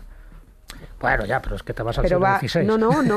claro. claro. es que va, va a quedar igual, Jesús. O sea, yo venía en el avión para acá y la chica que venía a mi lado venía en el teléfono móvil en una pantallita de 5 centímetros viendo una película. Claro, pero eh, eh, yendo más allá incluso, lo que la- mi pregunta iba más por el concepto de consumo de contenidos de ocio en un formato no inmersivo y no interactivo, que es de todo lo que habéis estado hablando en esta primera hora, de cara al futuro va a quedar obsoleto ese espacio, ese, esa alternativa de ocio va a quedar como algo del pasado, como algo de museos incluso, como decía Jesús. Es una pregunta muy difícil. Primero, Bien. el metaverso va a tardar mucho en llegar. O sea que tranquilidad, eh, tranquilidad. Y yo creo que de todas formas el metaverso es un sitio en el que vas a entrar y vas a salir, aunque haya algunos que vayan mucho más allá y lo planteen como que en un- eh, está muy lejos. Esto está muy lejos y ya veremos cómo pasa. Pero yo creo que siempre vamos a tener la pantallita porque además lo ves con los teléfonos móviles, porque la gente va en el metro y se pone, se pone a ver la tele, se pone a ver la película. Va a seguir estando ahí. Los libros de papel siguen existiendo a fecha de hoy. Yo creo que eh, el tema de que, sobre todo para los grandes eh, cracks o los que llevan el mundo de, del entretenimiento y entretenimiento, es lo de home entertaining, o sea, es decir, tanto Entertainment. lo- lo- los vídeos, las películas en casa, domésticas, como en el tema de los juegos, ya venían eh, buscando desde hace mucho tiempo. Eh, en el año 1993, fijaros si ha llovido, 1993, se hizo una miniserie que se llamaba eh, Will Palms, Palmeras Salvajes. Esta, eh, en esta serie, de, creo que era de, de seis eh, capítulos, lo que se planteaba era el futuro digamos, de, de lo que era ese entretenimiento a nivel doméstico. Y era, fijaros, no era el que nosotros nos metiéramos dentro de una realidad virtual, sino era que la, esa realidad virtual llevarla a nuestro salón. ¿Cómo? A través de lo que eran los hologramas. Es decir, tú podías estar viendo una, una comedia eh, de situación, por ejemplo, y los personajes, a través de un aparatito que era como un sintonizador, pues te los proyectaba, calculaba lo que era la, la habitación y entonces te les situaba en la habitación y tú estabas sentado en el sofá y tú los veías que estaban en tu salón creando como si fueran dos actores de teatro, eh, como dos hologramas y haciendo ahí la escena, ¿no? Eh, mm, eso a todos los niveles, es decir, desde batallas hasta escenas de, de sexo. Bien, lo que se pretendía, de hecho, era una experiencia inmersiva, que es lo mismo que es lo que se está buscando a día de hoy y lo que se ha estado buscando con la realidad virtual. Es decir, como no se ha podido conseguir de una manera porque la técnica de los hologramas tiene un límite, o tenía un límite los Sí, aparatos siempre que salían hologramas salían como con interferencias, ¿no? Conseguían Claro, nunca sintonizar si no- del todo no, el no, no, Ayúdame, Obi-Wan, que no vi, eres mi última Claro, esperanza. eso es, la- eso es lo que todos vemos, ¿no? Pero eh, yo te aseguro, yo he visto hologramas que, mm, hombre, le faltaba, es una cuestión de píxeles, pero no, eh, es decir, de más, de mayor definición, ¿no? Pero, eh, por decirlo de una manera, tú lo veías en HD, en 720, no sí, en sí. 1080, no en Full HD, pero sí que lo estabas viendo bien. Cuando, cuando David se entere de que el universo es un holograma, vas Bueno, a ver el eso- susto. bueno, y la luna, y la luna, que ya hablamos en algún o es una programa. simulación. El universo entero es un holograma. Pero fíjate, entonces, esa búsqueda del entretenimiento, ahora ya lo estamos buscando eh, puertas hacia afuera.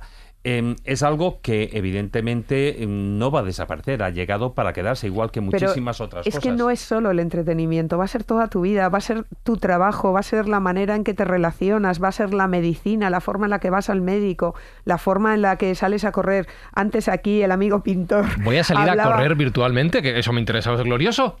Es glorioso, pero ¿cómo no lo sabes? No, me lo puedo creer. Eso quiere decir que no voy a tener que correr. No, no, vas No, a no. su- sudar virtualmente. Virtualmente. Vas Ah, a salir a correr virtualmente, sudas. Claro. O sea, vamos a ver, hablaba antes del tema de la meditación, de buscar el interior. Yo conozco un montón de sitios y de escuelas y demás en que utilizan, hay realidad virtual y videojuegos que uno para hacer meditación se va, eliges el paisaje que quieras, te vas al desierto, al fondo del mar, al no Y sé hasta qué, morir- hasta y se para morir, medita ¿eh? así. Bueno, y, y toda... ¿Recordáis una, una película de este actor que tanto os gusta? Que hacía... ¿De quién? Perdóname. ¿De quién? A ver, a ver. El nombre, di no, el no nombre. caigo. No caigo. De, Que hace ¿De tiempo quién? que- ¿De quién? recogía las memorias No de lo los muertos. Sí. Ah, Y- este era. No caigo yo en Robin. el nombre. Robin Williams. No, no, no. Proyecto Bryston. No, No, no, no, lo no. hacía Robin Williams. Robin Williams es el el- actor La este- memoria del. No. ¿Cómo No. se llamaba el Sí, actor? es Robin Williams. Robin Williams. Era el amigo Williams, sí. Y recogía... Creía que era Nicolas Cage. qué susto. No, no, no, no. no, no, no, no. No, pero- Y cuando la gente se moría, recogía todo esto y entonces tú... Esto ya Hacía un existe. vídeo, sí. Esto ya existe. Pero ya existe que tú puedes hablar. A mí, mm, yo qué queréis que os diga, no sé si me apetece hablar con mi padre muerto. ¿eh? Y hay una inteligencia artificial que es capaz, que recoge todas las memorias, porque además, como hemos volcado toda nuestra vida en el mundo digital, en Facebook, en Twitter, aquí o allá, la inteligencia eh, artificial recoge todos los datos de esa persona, tiene datos visuales, tiene el tono de su voz, tiene cómo hablaba. Jesús Tiene Blanquiño la nos recuerda, forma- que, Jesús Blanquiño que está en todo, nos recuerda el título que es La memoria de los muertos. Lo que decía la memoria de los muertos. La memoria de los muertos recoge todo, su forma de hablar, su manera de expresarse. Y tú puedes hablar, igual que yo hago una- un, Pero- un zoom con si Jesús, el- cualquier eh, día hago un zoom con Jesús y tres días después, yo no lo quiera, Pepa. viene Carlos y me dice, pero si Jesús se murió hace un año, ¿te imaginas? Pepa, si es el vídeo de tu boda. Escucha, escucha. Si es el Meta- vídeo de meta tu toca madera, Está toca madera. madera, déjalo. ¿Eh? Que digo, Pepa, que si ves el vídeo de tu boda hace ni se sabe de tiempo, lo vuelves a ver y te da pan y te da No te reconoces, sí. Porque Claro, empiezas a ver gente ¿Quién que ya ese no individuo? está. O sea, muchos de la familia ya no están. Sí, ¿no? eso además. Entonces dices, ostras, ese era yo y ese era yo en ese momento. Bueno, te da repelús porque ves a tu cuñado, a tu suegra. El, el- el- el Porque Jesús. es el paso de tu propio tiempo, pero Sí, ¿cuántas películas ves con actores que ya han Hombre, muerto? no, y te digo una cosa, eso pasa cuando escuchas los propios podcasts que tú haces antiguos o programas de Sí. radio y dices, pero ¿quién era ese señor que está hablando? Pero es otro tema. ¿El Jesús que tengo aquí que quiere hablar es real? Sí, ¿Eres tú pues, de verdad? es real. Mira, mira. No me des golpes en la mesa. No, no, para que veas que es real. Unreal. No sé yo, ¿eh? Yo todavía. Dentro del todavía no metaverso, y es verdad que es un tema que me apasiona, ¿no? Eh, dentro del metaverso tú dices que bueno todavía queda por llegar y por porque sea inmersivo, pero yo creo que ya empieza a haber coletazos, ¿no? Ya empieza a haber manifestaciones de ese metaverso y estoy hablando, por ejemplo, de esas películas donde se replican figurantes o, o se replican extras. Yo que sé, en Troya, por ejemplo, no hay tantos figurantes ahí para que aparezca la película Troya. Con lo El cual, Señor de los Anillos, Claro, todas las guerras que Anillos, son es absoluto. Pero otro aspecto interesante y que, y que Cornejo no creo que le guste este, y es replicar los vestuarios. Es decir, como sabes, estamos hablando de una película de época, imagínate que vamos a hablar del siglo XVI o el siglo XVII, hacer ese vestuario específico para esa película es muy costoso. Gracias a ese metaverso, una de las manifestaciones es hacer ese vestuario eh, con un diseño perfecto, con unas medidas perfectas y sin, necesidad de recurrir a, pues, al tejedor de turno ¿no? para que pueda hacer esto. Es decir, esa sería una manifestación actual. Eh, Sí, eso, eso se Se hace y haciendo, pero eso. eso es metaverso al fin y al cabo. No, eso, eso ya se hace esos con son un real. efectos especiales. Eso se hace con un real. No, y, y sin Unreal, quiero decir, y que cada monstruo que ves en el cine, a mí qué más me da hacer un monstruo que un vestido. ¿Qué más me da hacer Godzilla que hacer un traje del siglo XVI? No te- la, técnicamente es lo mismo, no tengo ninguna dificultad, pero esos son efectos especiales. O sea, hay, hay que saber distinguir. Eh, Unreal no son efectos especiales. Los efectos especiales todavía se renderizan, como decía Carlos, ¿no? o sea, como decía aquí el amigo pintor Carrasco. Pero Unreal no se renderiza, es a tiempo real. Que eso Y- es y- lo absolutamente Y una pregunta, si ya vamos así, estamos tan sorprendidos, en el mundo del metaverso, ¿podríamos tener una meta escóbula que cada oyente dijera, hoy voy a estar en la- al lado de la, de la mesa de la escóbula compartiendo micrófono? No, a- solo sea de lo- espectador. Hoy voy a hablar Y yo. pegarle un pellizco a Carlos Canales. No, y intervenir, Carlos. intervenir, por ejemplo, Sí. y decir, Sí. pues no estoy de acuerdo. Meta escóbula. Claro. Por favor, una financiación. colleja a Fran, Anizuz, quizá. Pues me la merezco seguramente. ¿Quién nos Eh, da financiación? Oye, eh, ahora que hablas de financiación, eh, hay varios conceptos de Ver este el, mundo. el careto de Espi, que no lo venga También, que le tiene aquí, a Jesús y a lado del cristal, pero hay varios conceptos de este mundo avanzado que están llegando a nuestras vidas y que no sé cómo interactúan con el mundo del cine.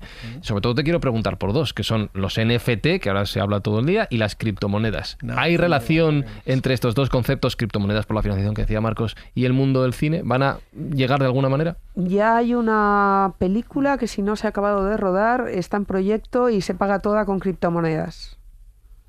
Es decir, que ya más no te puedo, no te puedo decir. En ¿eh? cuanto al NFT, por supuesto, cualquier Y cosa susceptible de meterse en sistemas de cadena blockchain. claro. podría ser- el NFT es simplemente un token no fungible, con lo cual cualquier cosa que pudiera ser estructurada así se podría hacer física o no física. No tiene por qué limitarse a elementos electrónicos o de software, sino que pueden ser objetos reales. Tú puedes hacer un NFT sobre un cuadro, por un, De cuadro físico quieras. o un edificio incluso, o un objeto. Con lo cual, por supuesto, que seguro, estoy convencido que en el futuro se convertirán en NFTs incluso películas clásicas que puedan ser explotadas de una manera diferente basándote en un sistema de cadena de blockchain de valor. Pues claro que sí. Es Eso todo lo que se pueda digitalizar. No, Carlos. cualquier cosa que Todo. puedas, que puedas justificar. eh, no, porque tú di- La propiedad. digitalizas es la propiedad, La y la cadena de propietarios Y propiedad. los resultados O sea- de la subventa o de los, o de los usos comerciales de ese elemento. Con lo cual, Certificado, puede ser, claro, pues un objeto per- perfectamente físico. ¿Y por qué no? Una película de los años 30 de, Cha- de Charles Chaplin, ¿por qué no? Perfectamente, cualquier cosa que quieras hacer. No, pero yendo a Claro. in- incluso ejemplos más, más prácticos, estoy pensando en guiones, propiedad intelectual, Perfecto, que eso es un problema sí, en el claro mundo sí. creativo Sí, del sí. cine, hasta dónde acaba una idea y dónde empieza la del de al lado. Eh, ¿Podría haber un registro de propiedad en ese sentido? Incluso la o- inteligencia artificial podrá trabajar en eso en el futuro, en las comparaciones. ¿Mm? Por ejemplo, en la música, que es algo muy típico. Es decir, las plagios. comparaciones músicas para comparar si de verdad es una obra original o no. compases, ¿no? ¿Cuándo Ocho, determinas ocho. tú que no? Ocho compases. no sé. Mm. Claro, el mundo es infinito en esto, es una cosa. Y ahora es cuando Pepa dice, no es futuro, es presente. Bueno, Bueno, quisiera sí. recordaros en el tema de la música que ya hay muchísimos programas que generan la música de forma aleatoria Eh. y hacen cosas según patrones de Bach, según patrones Claro, de sí. Beethoven, en fin. Mm, mm. Hay unos que hacen mm, música de los círculos de las cosechas. Eso yo lo. Sí, sí, Lo- yo lo le hemos hablado. Yo le conozco de algo, sí. Lo, lo- lo hemos hablado Y en el programa. claro, ¿y eso aplicado al cine? Hay, hay, mira, hay programas con los que necesitan 10 minutos, no necesitan más de tu voz. Y a partir de ahí tú les pasas el texto que quieres, podéis hacer la escóbula, les pasas el Sí, guion sí, y te lo sintetizan. doblan con tu voz No al digamos- idioma que quieras. Sí, idioma. sí, eso sí lo lo hablamos hace una. un- Exacto, con Bretón, pero, pero. ¿y el, el- el arte cinematográfico completo? ¿Tú crees que algún día podría existir una inteligencia? Bueno, podrá existir seguro, pero ¿será realmente útil que exista una inteligencia artificial que genere cortometrajes, películas, series? Ya la hay. Adiós. Pues Ya me- hay, ya hay cortos hechos por inteligencias artificiales tal cual, enteros y verdaderos. ¿eh? Ya, esto ya, ya Pero como música o poemas, hay de todo ya. sí. Sí, sí, Sí, sí, sí, David. A mí, Pepa, Sí. me gustaría plantearte una serie de preguntas eh, relacionadas con, ya que estamos con el futuro del, del cine, ¿no? Porque parece que hoy en día, sobre todo lo que está funcionando, antes lo comentamos, todo el tema de los blockbusters, es decir, no nos engañemos, cine Marvel, para que todos nos entendamos, el cine de superhéroes, etcétera, etcétera. Parece como que eso es lo único que funciona en, a nivel de cines y que otro tipo de, de espectáculo, o sea, otro tipo de, de películas que no es tanto espectáculo o tan espectaculares, pues como que mm, han entrado en otro terreno que la gente no, bueno, pues no ve o lo ve a nivel doméstico y no va al cine, ¿no?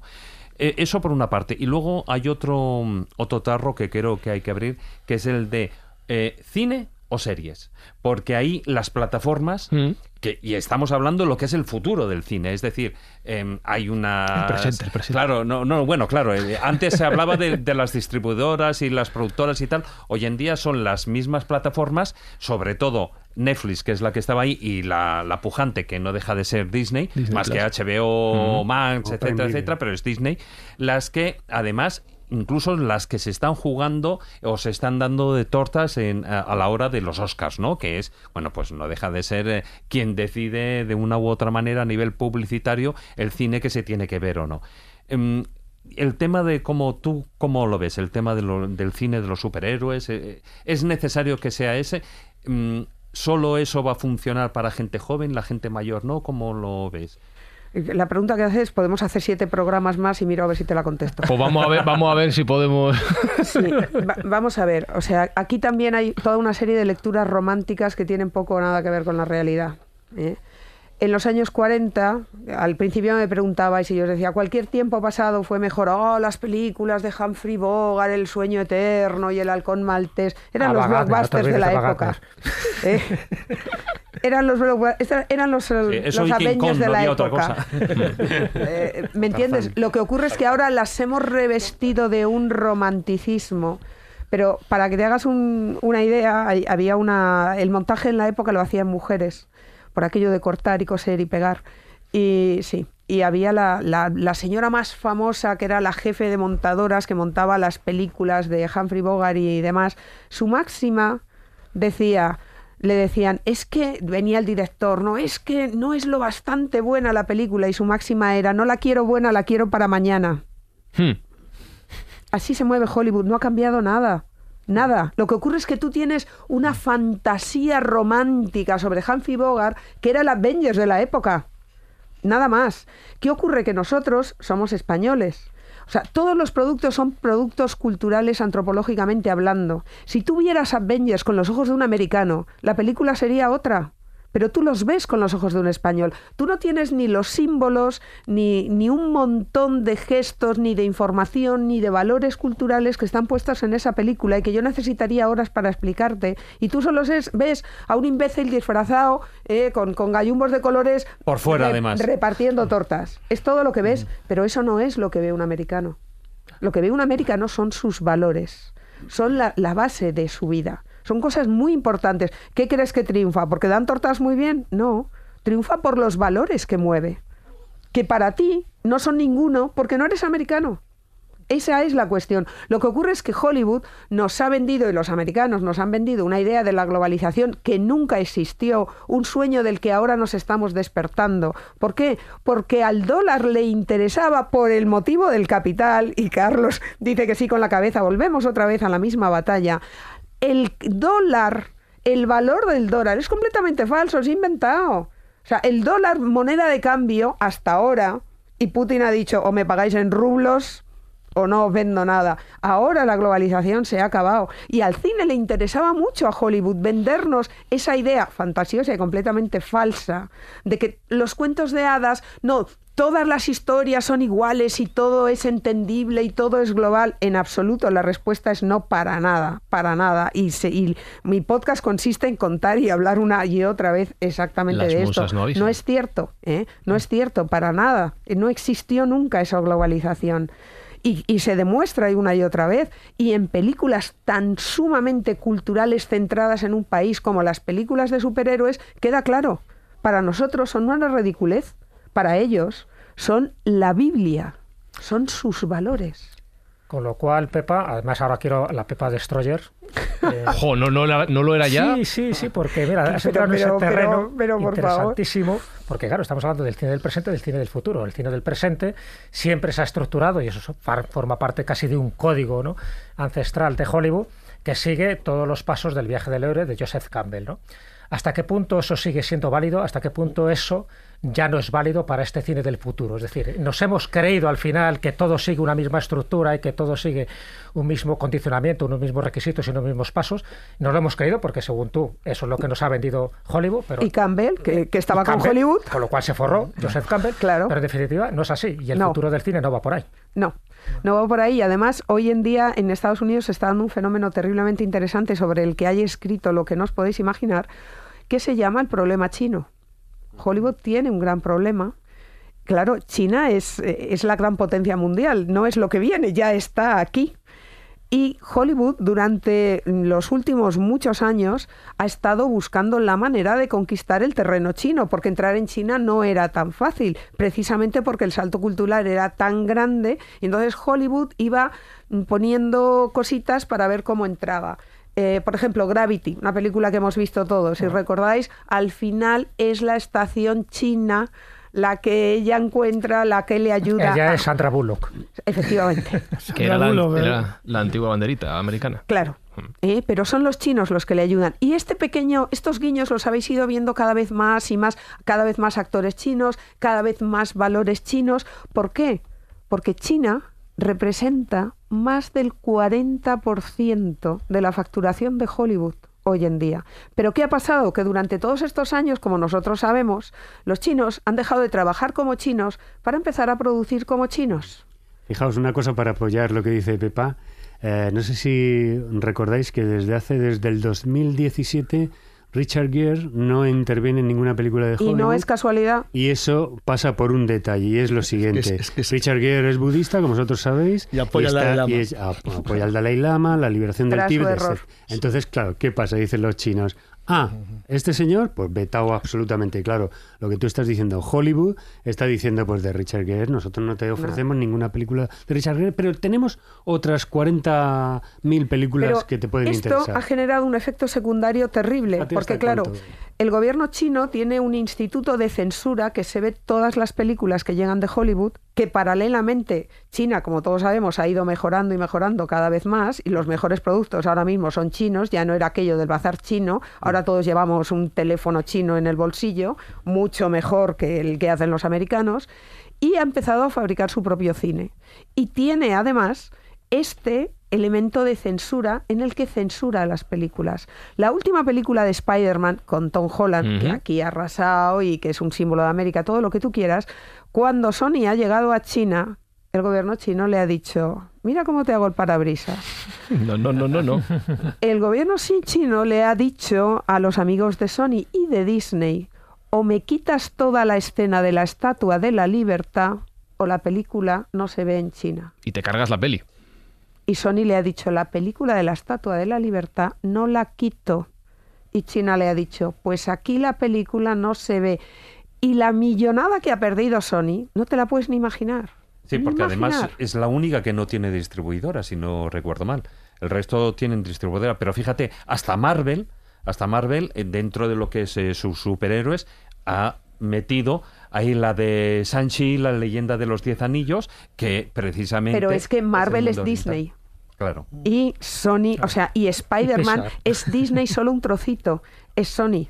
Sea, de- Spider-Man es un personaje muy raro que tiene una situación contractual muy, muy específica, ¿no? Pero Disney, ¿cuántas cosas chinas está haciendo Disney?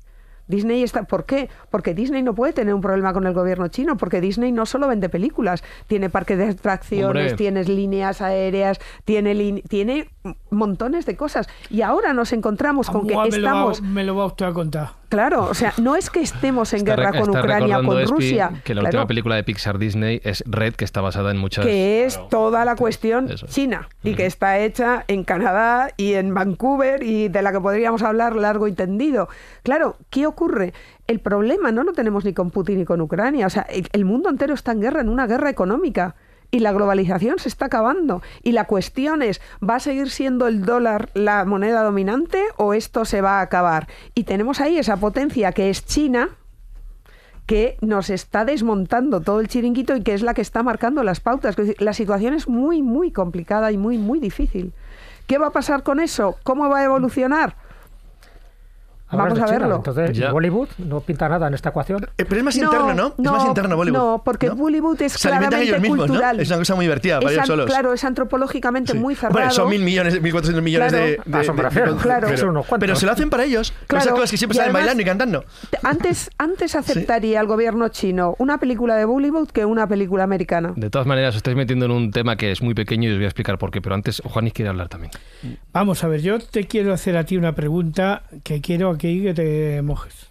Yo aquí parece que tengo todas las respuestas. Sí, que yo eres la invitada y no, no, las no. tienes. Si no la tienes, me, a hablar, si no la a tienes me, di- me dices directamente no sé y, y no pasa nada.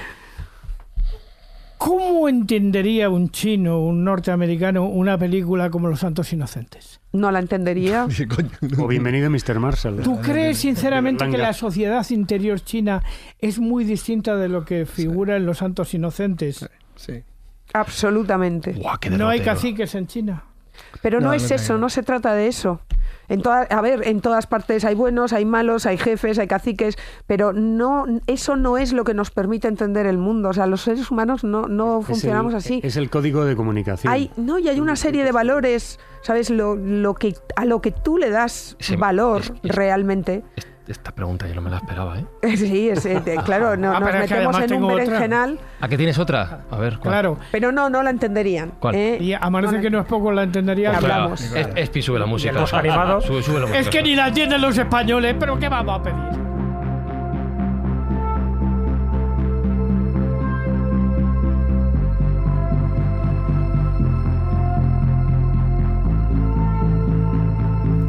Que se me pone filosófico metamaese. Pero es que eso es como pretender, es como pretender que una película de Woody Allen No, western yo- china, pero yo, pero no. es que No. estaba diciendo que os estáis fijando en temas muy pequeños porque lo importante no es la rivalidad entre Estados Unidos, Hollywood No, y no, China, no. el papel de India, no, no, porque Pepa tiene una frase en un documento que nos pasó para ver los temas de los que podíamos hablar en este programa que a mí me dejó loco. Que decía, cuando todo esto de lo que vayamos a hablar hoy ocurra, el avance de la inteligencia artificial, la singularidad tecnológica, la era de la humanidad Se habrá acabado. toma. Sí, sí, sí, lo dijo textualmente. ¿eh? Desarrolla eso. No, a a ver, todos no- Justifica tu respuesta. No lo digo yo, se llama así, o sea, es un, es un nombre que le han dado los señores del MIT y los señores que hacen la inteligencia artificial. Dicen que en el momento en que la inteligencia artificial comience, estaremos entrado en una nueva etapa histórica y habrá acabado una etapa histórica. Entonces la historia de la humanidad se dividirá hasta ese momento en dos partes. La era de la humanidad, que son los 40.000 años que llevamos aquí, que ya se habrá acabado y que comenzará una nueva era en la que estaremos... eh, ¿qué, qué verbo utilizar aquí? Es, es una buena pregunta, ¿no? Pero que la inteligencia artificial evidentemente será la que cada vez más Pero guíe nuestras vidas. evidentemente, pero evidentemente los grandes núcleos urbanos del mundo. Pero al pastor de Navarra que está allí en lo alto de la montaña me parece a mí que la Un dron le va a pastorear. Puede, pero, pero ¿sabes cuál es la diferencia? Hay, un pequeño detalle sin la menor importancia, Juan Ignacio. Y es que ese pastor que está allí, que lleva toda la vida allí, se va a morir en cuánto tiempo. Y cuando se muera, no habrá más pastores como él. Pero la inteligencia En eso sí estoy de artificial acuerdo contigo. la inteligencia artificial seguirá ahí. Y hay un pequeño problema. Mira, el otro día oía una conferencia de un señor del MIT, que son mucho más listos que yo, y decía, y explicaba, hablando de este tema, decía lo siguiente, quiero, nos decía el público, ¿no? Quiero que entiendan ustedes una cosa. La inteligencia humana se mueve de manera lineal. Los seres humanos entendemos, tenemos la fantasía de que el mundo, la vida, el universo es lineal. Hay un antes, hay un después, hay un primero, hay un segundo. No tiene nada que ver con la ciencia, ni con la realidad, ni con el universo. Pero el humano es lineal y la inteligencia humana es lineal. Cuando un ser humano anda 30 pasos, anda aproximadamente 30 metros, porque es lineal y un paso humano aproximadamente es un metro. Pero la inteligencia artificial no se mueve de manera lineal, se mueve de manera exponencial. Y él dijo, tengan ustedes, no olviden nunca lo que les voy a decir, tengan muy claro, muy claro, que cuando una inteligencia artificial da 30 pasos en los que yo humano he andado 30 metros, en matemáticas exponenciales, la distancia que ha recorrido equivale a 26 veces la vuelta al mundo. A esa velocidad se mueve la inteligencia artificial. Y entonces, hablando del cine, pero extrapolándolo al resto de disciplinas y sectores y nuestra propia existencia, ¿qué papel le queda al ser humano, al artista, al creador, al actor, al intérprete, al romántico también? Porque en el fondo es lo que vienes a decir, que no tiene hueco. Ver series. Creadas por Comer ordenadores. palomitas, Soñar, sentarse. soñar con cual- que cualquier tiempo pasado fue mejor. Bueno, tenemos eh, la humanidad, lo que ha hecho desde siempre es adaptarse. Y, te- y a mí hay una cosa que no quiero que se nos olvide a ninguno. La inteligencia artificial la hemos parido nosotros. Mm. Es un producto humano. Mm. O sea, vamos a ver, nosotros un día nos bajamos de un árbol y la liamos parda, pero somos nosotros los que nos hemos alejado. O sea, no es que haya venido nadie de fuera a ponernos aquí la inteligencia artificial. La inteligencia artificial es nuestra propia evolución. Por eso hay todo ese movimiento de transhumanismo ahora mismo que quiere ser un humano, un humano mejorado. No lo sé cuál, eso es lo que nos tenemos que plantear. ¿Todo esto es una evolución del ser humano? Sigo o Sigo pensando que todo esto es elitista, no es para todos. Hay una serie de humanos que efectivamente están acoplados a este mm, modelo mm, modelo futurista, de alguna o presente, bien, pero con un futuro tremendo. Pero yo conozco a mucha gente que de esto no va a entender. No. Ni va a poder vivir en ello porque viven debajo de un puente, porque están en un grado de pobreza extrema, porque en el fondo viven muy aislados, en, por ejemplo en España, lo que llaman la, la- la- la España, España deshabitada. Mm. Pero ¿Eh? esto no es la mayoría de España, es la España no es la deshabitada. mayoría, claro que no es la mayoría, pero existen. A ver, sí, pero, desaparecerán. Y hay otra cosa. Tú fíjate que los hijos de esos grandes poderosos no tienen tablets y no tienen móviles. No, no, no. es- Porque no es- los crían así. No, bueno, es- esto es una cosa que está muy bien contarla, pero no te lo creo.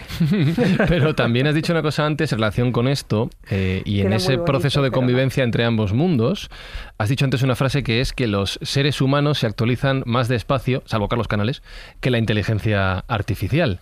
Con lo cual entiendo que realmente todas estas conversaciones y todos los dilemas que nos surjan, no sé si también los dilemas morales, que es a donde quiero ir, surgen por la falta de capacidad de adaptación de las personas, como dice Juan Ignacio, del, pueblo en general a la hora de pensar en estos temas, que vamos más despacio, lógicamente, que los que están a la vanguardia. ¿Dónde queda la moralidad en esto? ¿Qué, qué- qué es eso? Yo, por Define ejemplo, para moralidad. Pepa, y lo ha dicho claramente, Define el motor es lo económico. Bueno. Moral es secundario. Yo, por ejemplo, te puedo decir que a mí Elon, cultural. Elon Musk, Secundario cultural. que le conozco porque sé... Tomas copas con él, Elon conoces Musk, a tío. Elon Musk. No, no, pero por las noches... eh, Espera un segundo, déjale, déjale, déjale, déjale, déjale. No, pero por las noches claras allí, eh, cuando estoy en el campo y tal, veo ese trenecito eh, de lucecitas que van pasando Ah, qué susto. y sé y digo El Starlink. esto es, es sí. lo de Elon Musk Sí. y además los que están conmigo también comentamos sí es Elon Musk indudablemente tal, pero resulta que también sabemos que los astrónomos tradicionales están hasta las narices de Elon Musk ¿qué opinas de esto? Pero esto ya se ha ido muy lejos del cine. Claro, aunque, aunque Elon Musk no dudo que el día de mañana se ponga a hacer sus películas o que lo interese, compre la Paramount o lo que le Bueno, te ha apetezca. comprado Twitter, con lo cual Por la paramos eso. ya. Bueno, todavía, todavía no lo ha comprado, vamos a ver qué pasa, pero, Pero- está en ello. ¿eh? Pero carillo, ¿eh? ello. 44.000 millones, psa, se le va mal para el bolsillo. eso ya. Si me permitís una pequeña reflexión, a lo mejor, como esto es una cuestión de ir sumando cosas y no sabemos hasta qué punto vamos a llegar, del mismo modo que esto es algo económico, habrá personas que digan, bueno, pues ahora yo quiero, mm, me permito el lujo de pagarle a un artista físico que me haga un manchurrón y de ahí me haga una ilustración o que me ruede una película en un Super 8, porque quiero ver esa fisicidad de esa cosa. Y habrá los dos mundos conviviendo, como a- ¿te acuerdas el, el vídeo Mató a la estrella de la radio de la famosa canción? Ya, ya. Sí, Quiere sí. decir que, que el que tenga dinero dirá, yo quiero un artista que no sea digital. Y esto lo está viendo. Quiero decir que yo, por ejemplo, he estado interviniendo en varias producciones en, en las que yo he dicho, no, no, pues esto te lo puedo hacer con un iPad digital, patatín, patata". No, no, no. Un bloc, tinta, carboncillo y Sí. lápiz. Si todo esto... Entonces, eh, claro, lo primero que haces es cuidado que a ver si me acuerdo yo de cómo se hace eso, porque no tengo control Z, no tengo control Z para empezar, que es deshacer. Claro, ¿ves cómo somos lentos? Si yo, si yo soy más romántica que nadie, aunque no lo parezca, y estoy más a favor que todo esto, todo lo que tú quieras, pero trato de ser realista. Y la realidad es que ahora mismo todos los que estamos en esta mesa, ¿cuántos de nosotros no lleva un móvil en el bolsillo? No, ninguno, claro. Están todos encima Esta de es la mesa. realidad. en el No, es que no esto, está en la mesa esto no es para todo el mundo. ¿Cómo que no es para todo el mundo? O sea, vivimos en la tecnología. ¿Cuántos no tenéis coche? ¿Cuántos no tenéis televisión? ¿Quién no tiene internet? ¿De qué estamos hablando?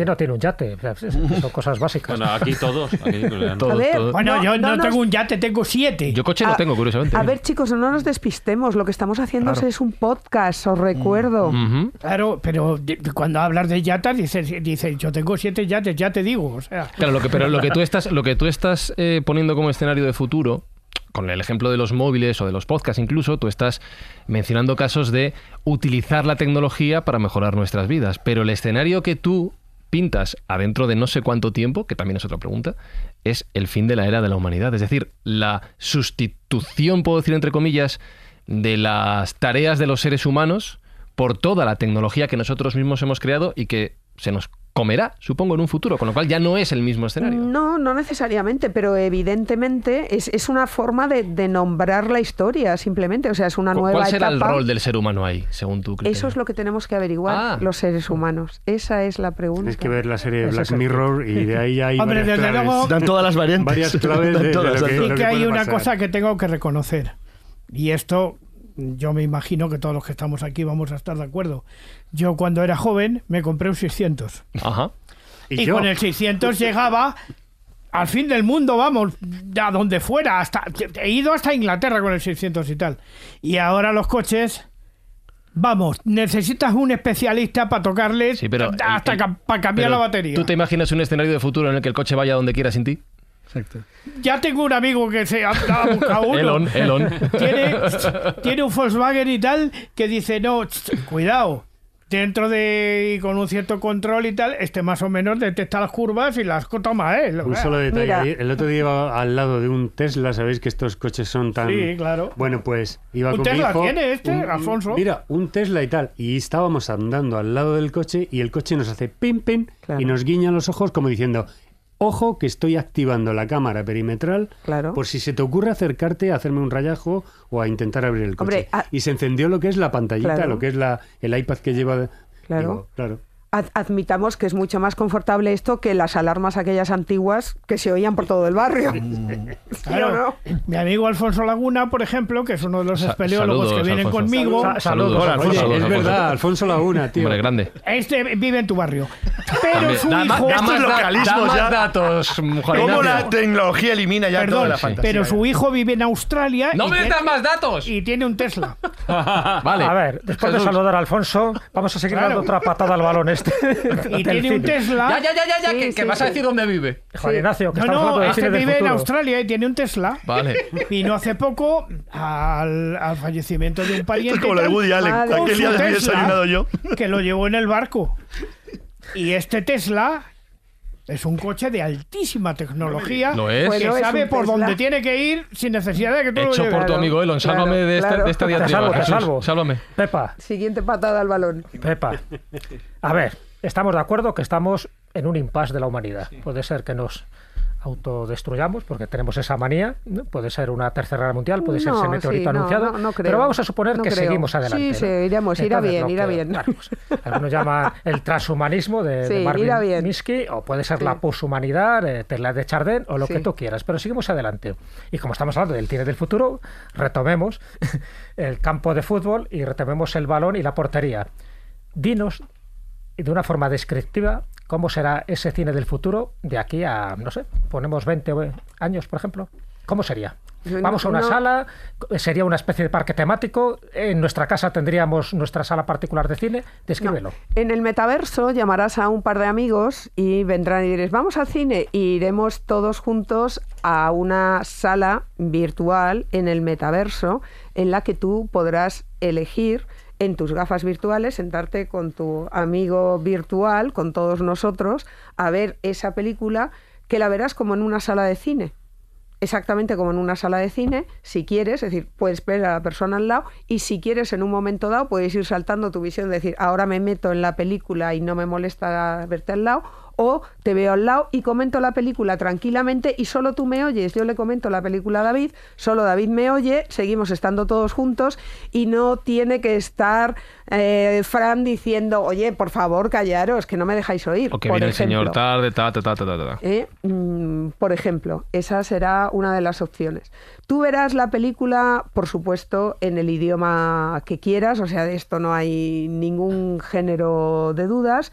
Y mm, esto es un, un poco más complicado, todavía no hemos encontrado la solución, pero sí que está la idea de decir, ¿cómo me las maravillaría yo para elegir el final, la siguiente escena? ¿Sabes? Eh, De esto se han hecho experimentos, pero todavía la cosa no, no funciona lo bastante bien. Pero no, no, mm, que viola a la chica, sí, sí, que la viole, que la- siete veces, que la viole más, ¿sabes? No, hombre, ¿cómo la va a violar? Quiero decir, cada uno tendrá esa opción, pero claro, esto es un poco más, más complicado de, de sacar adelante. Hombre, ya que has hecho una mención a Lola Flores, ¿cómo me la maravillaría yo? Para mi niña. Está en un mundo paralelo, como Sí, verás. sí. Oye, claro, a ver, ciertamente. El, el metamaese. hay El metamaese hay, está lanzado hoy. hay una parte que sí Perdona, que... Metamaese existe hace ya muchísimo tiempo. Y tú elegirás ir al cine con Humphrey Bogart si quieres y irá Sí, contigo. pero fíjate, eh, Ya grande. se probó, se probó y no hace muchos años todavía, eh, en algunas salas, creo que todavía se mantiene, el, por aquello de que la experiencia fuera más inmersiva en las, en las salas de cine, que mm, los asientos se mueven, incluso tú hueles, esas dependiendo salas, de la sí. fragancia, si estás en una en un bosque, pues hueles a bosque, digamos, Sí, ese- sí. etcétera, etcétera, ¿no? O si está, está lloviendo, hueles a tierra mojada. Para videojuegos hay trajes yo- que te sí, sí, yo he estado en esas salas y me mareé, me Mm. mareé. O sea, ¿qué pasa? Me mareé muchísimo. Pero ¿para qué quieres eso con lo fácil que es eh, a un bosque que huele a tierra mojada? Bueno, eso pero- es lo claro. pero- Hay un claro, montón. Sí, pero, Pero, Sí, pero sí. hablando, hablando de lo que es el futuro del cine, de hecho, incluso yo, somos varios los que pensamos que cuando en su momento se puso Avatar en 3D, se eh, habló de un, de un pasado y un futuro en el mundo del cine, ¿no? Sobre todo, a ver, eh, Sí, sí. yo fui una de las personas, entre otros que conocí, que cuando terminamos la película se nos habían dormido las manos. De, de- sí, sí, totalmente. O sea, de, del codo para abajo yo, yo no sentía las manos. Y eso. Y- y eso nos pasó a varios que estamos ahí en el cine, ¿no? Yo, de hecho, recuerdo que a lo largo de la película, en aquel momento, eh, con Avatar 1, porque ahora está en puertas Avatar 2, ¿no? Y que nueva tecnología, etcétera, eso es lo que te iba a preguntar. Pero yo recuerdo que yo, de vez en cuando, em, eh, así, recordando antaño las películas de tiburón 3D y todo eso, que te quitaba las gafas y dices, bueno, más o menos lo veía. Pero es que con Avatar yo me levantaba las gafas, me las volvía a bajar y decía, es que no doy crédito a lo que estoy viendo, ¿no? Entonces, em, toda esa experiencia inmersiva, que en definitiva es a lo que se está tendiendo, ¿no? A, e- igual que sucede con los juegos, o sea, ya no es esas gafas de realidad virtual, unas gafas más normales.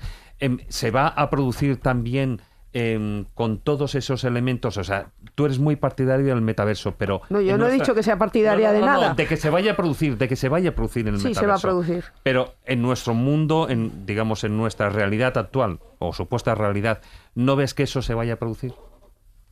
O no, sea- sí, sí, sí, claro que se va a O- producir. sí, Pero vamos se a está ver, produciendo ahora, a pero va a desaparecer. ¿Cómo que si va a desaparecer? Claro, lo estás planteando como que lo vamos a vivir en el metaverso, pero y vamos a dejar de vivirlo en nuestra realidad. Pues eso ya se verá, dependerá mucho. La economía de las salas de cine ha cambiado mucho. Tú vas a seguir viendo cine en pantallas pequeñas y vas a seguir teniendo televisión. Eso mm, yo creo que va a tardar mucho en cambiar. De todas formas, como os he dicho antes, el metaverso es una cosa muy compleja que no estamos hoy en día. Es un concepto, no es nada más. Pese a que ya no, no nos ha dado tiempo a hablar de, de Sí, metaversos, sí. de cosas como pues eh, Sandbox o, o de o estas cosas que ya son una realidad y que están ahí funcionando y los NFTs y tantas y tantas cosas que ya son una realidad. ¿eh? que ya están ahí y que piensa que no va a ser solo el mundo del entretenimiento. O sea, va a ser va a ser un mundo que lo va a tener todo, te va a ser muy difícil diferenciar, pero el cine va a ser solo una parte de eso. Lo que tengo claro es que tanto en el presente como en el futuro, en el soporte que sea, cine, metaverso, podcast también, radio a lo mejor sigue viva, la radio a lo mejor sigue viva, vete a saber. Lo que no vamos a dejar de hacer es tener curiosidad por aprender y también tener ganas de contar nuevas historias.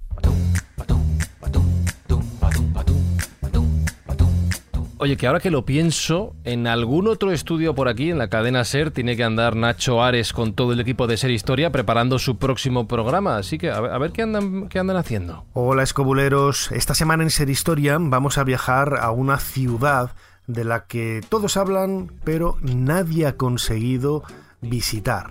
La ciudad de los Césares, en ese emplazamiento del cono suramericano, quién sabe si en Chile o en Argentina, en cualquier caso, una ciudad repleta de leyendas, de, mitos que la han convertido en los últimos cinco siglos en la meta de muchos buscadores de tesoros. Será el bloque principal de nuestro programa de, de hoy. Hablaremos también de los tercios de Flandes, de, ese sexo quizás más transgresor en la época de, de- Roma, de la antigua Roma, en este caso de la época republicana. Como siempre, Historia en la cadena Ser, más de hora y media, repleta de historia para compartir con todos vosotros. No os lo perdáis.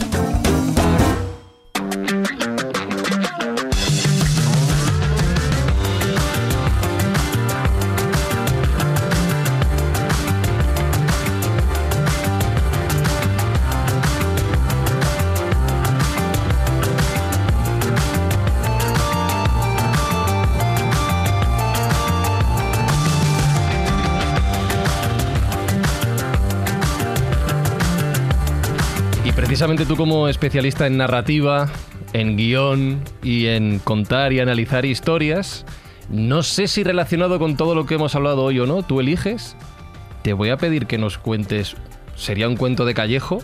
No sé, lo podemos titular un relato de Pepa Yausas o como tú quieras. Bueno, recordemos que Pepa Yausas, además de su especialidad como guionista de cine que se conoce toda la intrahistoria del cine, también conoce toda la tradición de los cuentos de hadas y de los cuentos folclóricos y de la tradición universal. Sí, en, realidad es, una de mis especialidades y es como lo que he empezado, dedicándome a cuentos de hadas, ¿no? Pero mientras hablábamos todo esto, me habéis traído a la cabeza algo que creo que puede estar muy bien como colofón y como punto para reflexionar sobre este final de esta era de, de la humanidad que está llegando al final y que conecta con esta idea de que cualquier tiempo pasado fue mejor.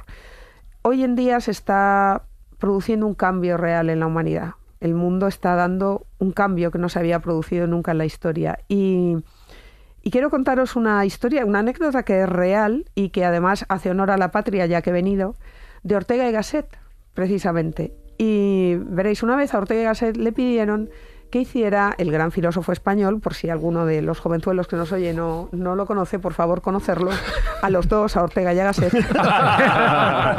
sí, y a Lista también, que era el tercero. Y a Ramón y, a Cajal, distintos Pues los dos juntos le pidieron a los dos que hiciera una, que diera una conferencia sobre la juventud. Que la juventud tradicionalmente, sabéis que siempre, que esta juventud está loca. ¿sabes? Lo decía por aquello que decía Juan Ignacio de la edad. Todas las edades, eh, cuando nosotros éramos jóvenes, pues todos teníamos un padre y un abuelo que nos decía, es que esta juventud, la juventud siempre ha estado loca. Entonces le pidieron a Ortega Gasset que hiciera uno de sus textos filosóficos hablando sobre la juventud. Bueno, Ortega Gasset le dio cuatro vueltas al asunto, se lo pensó bien y como buen filósofo que era, hizo su discurso, cogió su discurso y se puso a hablar sobre la juventud. Cuando acabó, bueno, el público una gran ovación, cómo ha entendido Ortega Gasset el mundo presente, el problema, la tremenda problemática de la juventud actual, es impresionante, solo un filósofo de la talla de Ortega Gasset podía haber llegado a una a conclusión y a una descripción tan precisa del mundo actual y cuando todo el mundo acabó de decir chorradas y de aplaudir y de bla bla bla bla, Ortega y Gasset cogió los papelitos, hizo así delante de todo el mundo, se los enseñó y dijo, Sócrates, siglo IV antes de Cristo.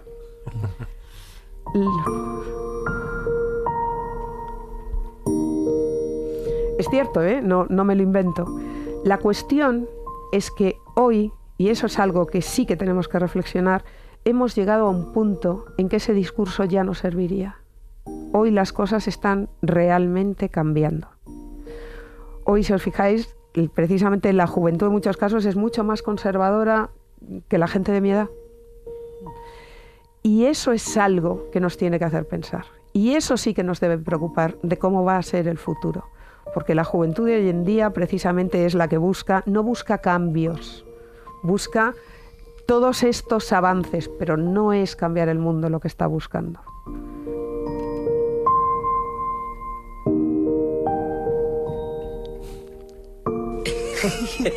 Coged las rosas mientras podáis. Veloz el tiempo vuela. La misma flor que hoy admiráis, mañana estará muerta. Gracias, señor Pitts. Coged las rosas mientras podáis. La expresión latina de ese sentimiento es carpe diem. ¿Quién sabe qué significa? Carpe diem es aprovecha el momento. Muy bien, señor. Mix. Mix. Otro apellido peculiar. Aprovecha el momento. Coged las rosas mientras podáis. ¿Por qué usa esa frase el autor? Porque tiene prisa. No. ¡Ding! Pero gracias por concursar. Porque seremos pasto de los gusanos. Porque lo crean o no, todos los que estamos en esta sala, un día dejaremos de respirar. Nos enfriaremos y moriremos. Quisiera que se acercaran aquí y examinaran estas caras del pasado. Las han visto al pasar, pero no se han parado a mirarlas.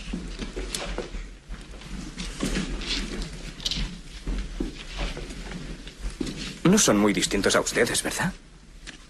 El mismo corte de pelo, repletos de hormonas igual que ustedes. Invencibles, como ustedes se sienten. Todo les va viento en popa. Se creen destinados a grandes cosas, como muchos de ustedes. ¿Creen que quizá esperaron hasta que ya fue tarde para hacer de su vida un mínimo de lo que eran capaces? Porque estos muchachos Están ahora criando malvas, comprenden, señores.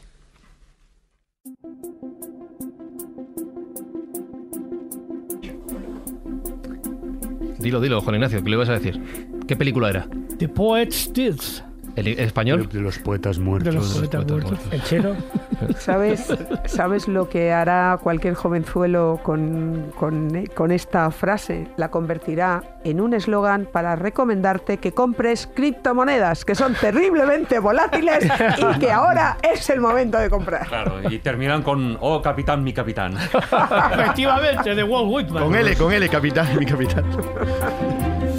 Nos ha quedado una conclusión muy romántica para la practicidad del programa que hemos tenido entre manos, Jesús. Hombre, muy romántica y muy real. Yo Mm. creo que este texto, esta escena del Club de los Poetas Muertos de Robin Williams, que por cierto también ha sufrido eso que se llama necrofilia digital, donde la han resucitado de los muertos, pues lo que es una bofetada de la realidad. Es decir, estamos hablando del futuro, pero es que no nos olvidemos que estamos viviendo el presente, el aquí y el ahora. Fíjate que hay dos latinajos, uno es carpe diem, recoge la flor de cada día, y el otro sería el tempus fugit, es decir, el tiempo es muy limitado, el tiempo pasa y la brevedad de nuestra vida. Entonces, lo que sí tenemos constancia de lo que es tangible, y no es un token, estamos hablando de algo fungible, es de nuestra existencia real, de lo que podemos hacer ahora mismo. Es cierto que todo esto que estaba contando Pepa es lo que se prevé que va a ocurrir, algunas cosas ya están prefiguradas en lo que va a ser nuestro futuro, pero no pensemos en el futuro y nos olvidemos del presente. Es decir, lo que ahora mismo estamos viviendo y sintiendo es el cine que tenemos en la actualidad, pero sobre todo estamos recogiendo la flor de cada día o este programa que hemos hecho, pues en fin, en esta grata compañía de Pepa Yausas. Yo creo que este diálogo de, de Robin Williams, y más sabiendo además cómo acabó su vida, como él precisamente era algo premonitorio en el fondo, este diálogo, en el fondo es eso, ¿no? Todos estamos aquí para cumplir una misión, pero sobre todo para aprender, para disfrutar y para compartir. El futuro, si llega, lo disfrutaremos. Y si estamos vivos, por supuesto que compartiremos esa experiencia. Pero lo que nos toca ahora vivir es esto, el aquí, el ahora, el momento, el carpe diem. No lo olvidemos nunca.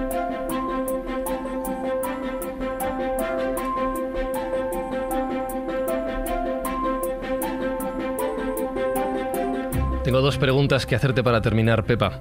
La primera se me había olvidado que te la iba a hacer al principio del programa, pero creo que después de todo lo que hemos hablado y las vueltas que le hemos dado al concepto es interesante recuperarla. ¿Qué es el cine? Ajá, ajá. El cine es la expresión de los sueños de un colectivo, básicamente. Es la expresión de los sueños de un colectivo y es la expresión de los sueños mm, de- desde un punto de vista cultural, antropológico, pero por encima de todo es eh, una situación económica, es una máquina de hacer dinero. El cine desde sus inicios se concibió como una máquina de hacer dinero y, y su único objetivo es soy una industria que fabrico dinero alimentándome del mundo de los sueños. Pepa, hay una cosa que voy a nombrar y que a lo mejor tira por tierra muchas cosas, pero todos y cada uno de los adelantos tecnológicos, incluso este, han pasado primero por la pornografía, por el porno. es decir, todas estas, todo lo que es el metaverso, todo lo que Lo es bonito que el estaba cine, quedando el cine eh, se creó por crear películas pornográficas antes de empezar Con a lo hacerlas lo en las salas. Te estaba en quedando las salas. precioso. Pues, ¿verdad? Precioso. Sabes que casi está acertado plenamente, Marcos. O sea, Sí, sí. Fijaros, ¿Es los así? dos trabajos que tienen, las réplicas, mal la traducción a la española, los los replicantes de Blade Runner, solamente hacen dos cosas. Son soldados y prostitutas. Claro. Es que... eh, o sea, Son cuestiones vitales útiles. Pero Esto- es que, a ver, solo hay una manera de Vamos a hacer dinero y es acudir a lo más básico del Claro, ser sí, humano. sí. Como te pongas Sí, sí. inteligente, elevado artista, no hay nada que hacer. No, El está bien dinero como, ¿cómo se llama? Simón el estilita, básico. puedes dormir ahí en lo alto de una columna. Pepa, perdona, pero es que se te ha quedado una carita cuando te lo he dicho.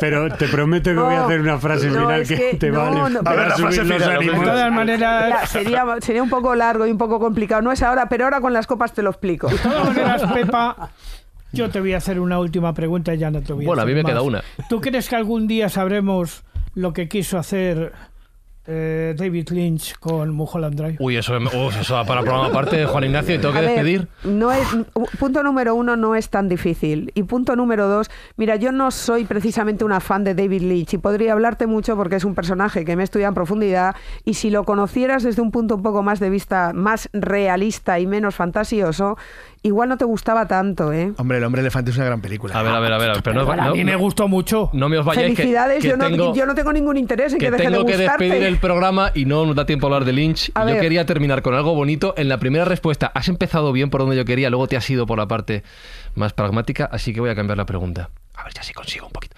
De poesía y de romanticismo. ¿Qué es para ti el cine? ¿Qué es para mí el cine? Pues mira, yo quería que fuese una fuente de ingresos, poco a poco lo va siendo. Bueno, muy bien.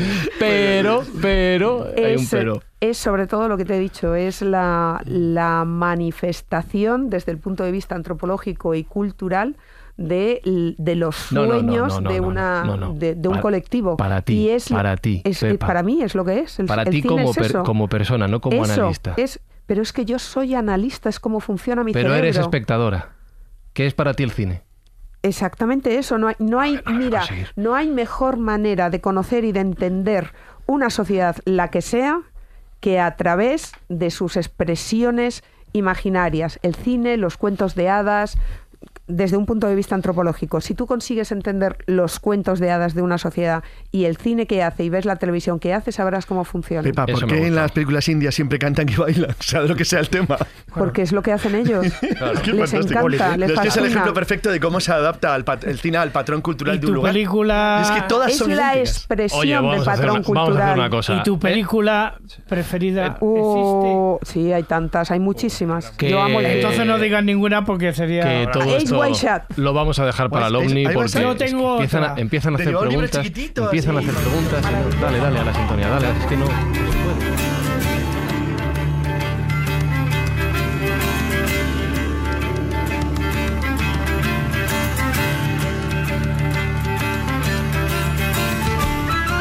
tenemos que marchar. Pepa y Ausas, muchísimas gracias por acompañarnos, pero vamos, que nos vamos al Omni y seguimos, porque es que no hay forma humana de Oye, terminar este programa. Ahí clava las dos horas. Ahí, ¿eh? Lo estoy intentando, a ver si Perfecto, lo consigo. ¿eh? Nos has citado. Pepa, no, no, esto es imposible. Pepa, que muchísimas Bueno. gracias primero por venir con nosotros a Hombre, acompañarnos por aquí en la favor, SER. estoy, estoy más que feliz de haber tenido la oportunidad. Estoy, estaba harta de tanta realidad virtual. ya Espera. cre- creía que, Que va un platillo volante ahora, de ¿eh? mi nos- imaginación. que nos vamos al Omni, vas a descubrir el ahí mito. estamos. ahí está, ahí está. estamos.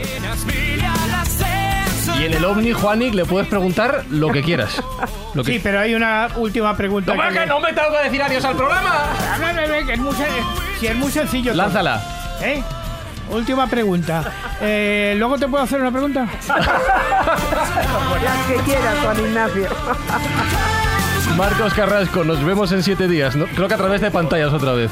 Nos vemos en siete días, lo hemos pasado muy bien, hemos aprendido mucho con lo que nos ha contado Pepa y un beso para todos. Chao.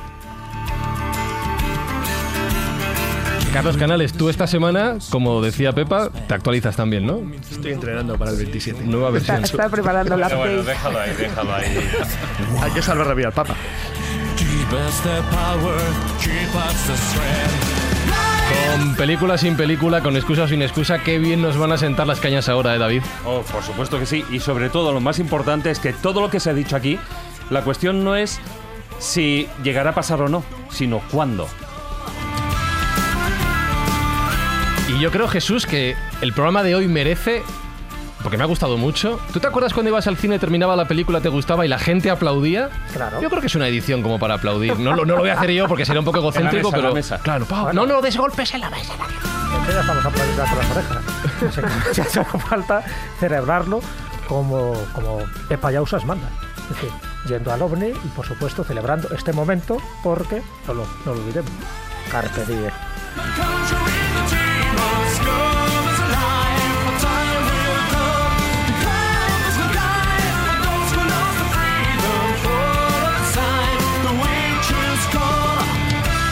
Pues un placer eh, haber estado con vosotros aquí en el estudio, que lo echaba un montón de menos. Un placer verte, Pepa, que ya hacía tiempo. Sí, que porque la falta. próxima vez tendré que saludaros otra vez desde el otro lado del charco. Y lo, lo único que ahora yo quisiera hacer una pregunta, si puede ser. Adiós, ¿cuál? Nos Las- queda un minuto. Las cervezas supongo que no serán No, virtuales, no, ¿no? no, no, no, no, no, esas son reales, son reales, son Pero reales. ¿puedo pagar con criptomonedas? Eh, no, no, eso, no, no, porque paga la escóbula siempre.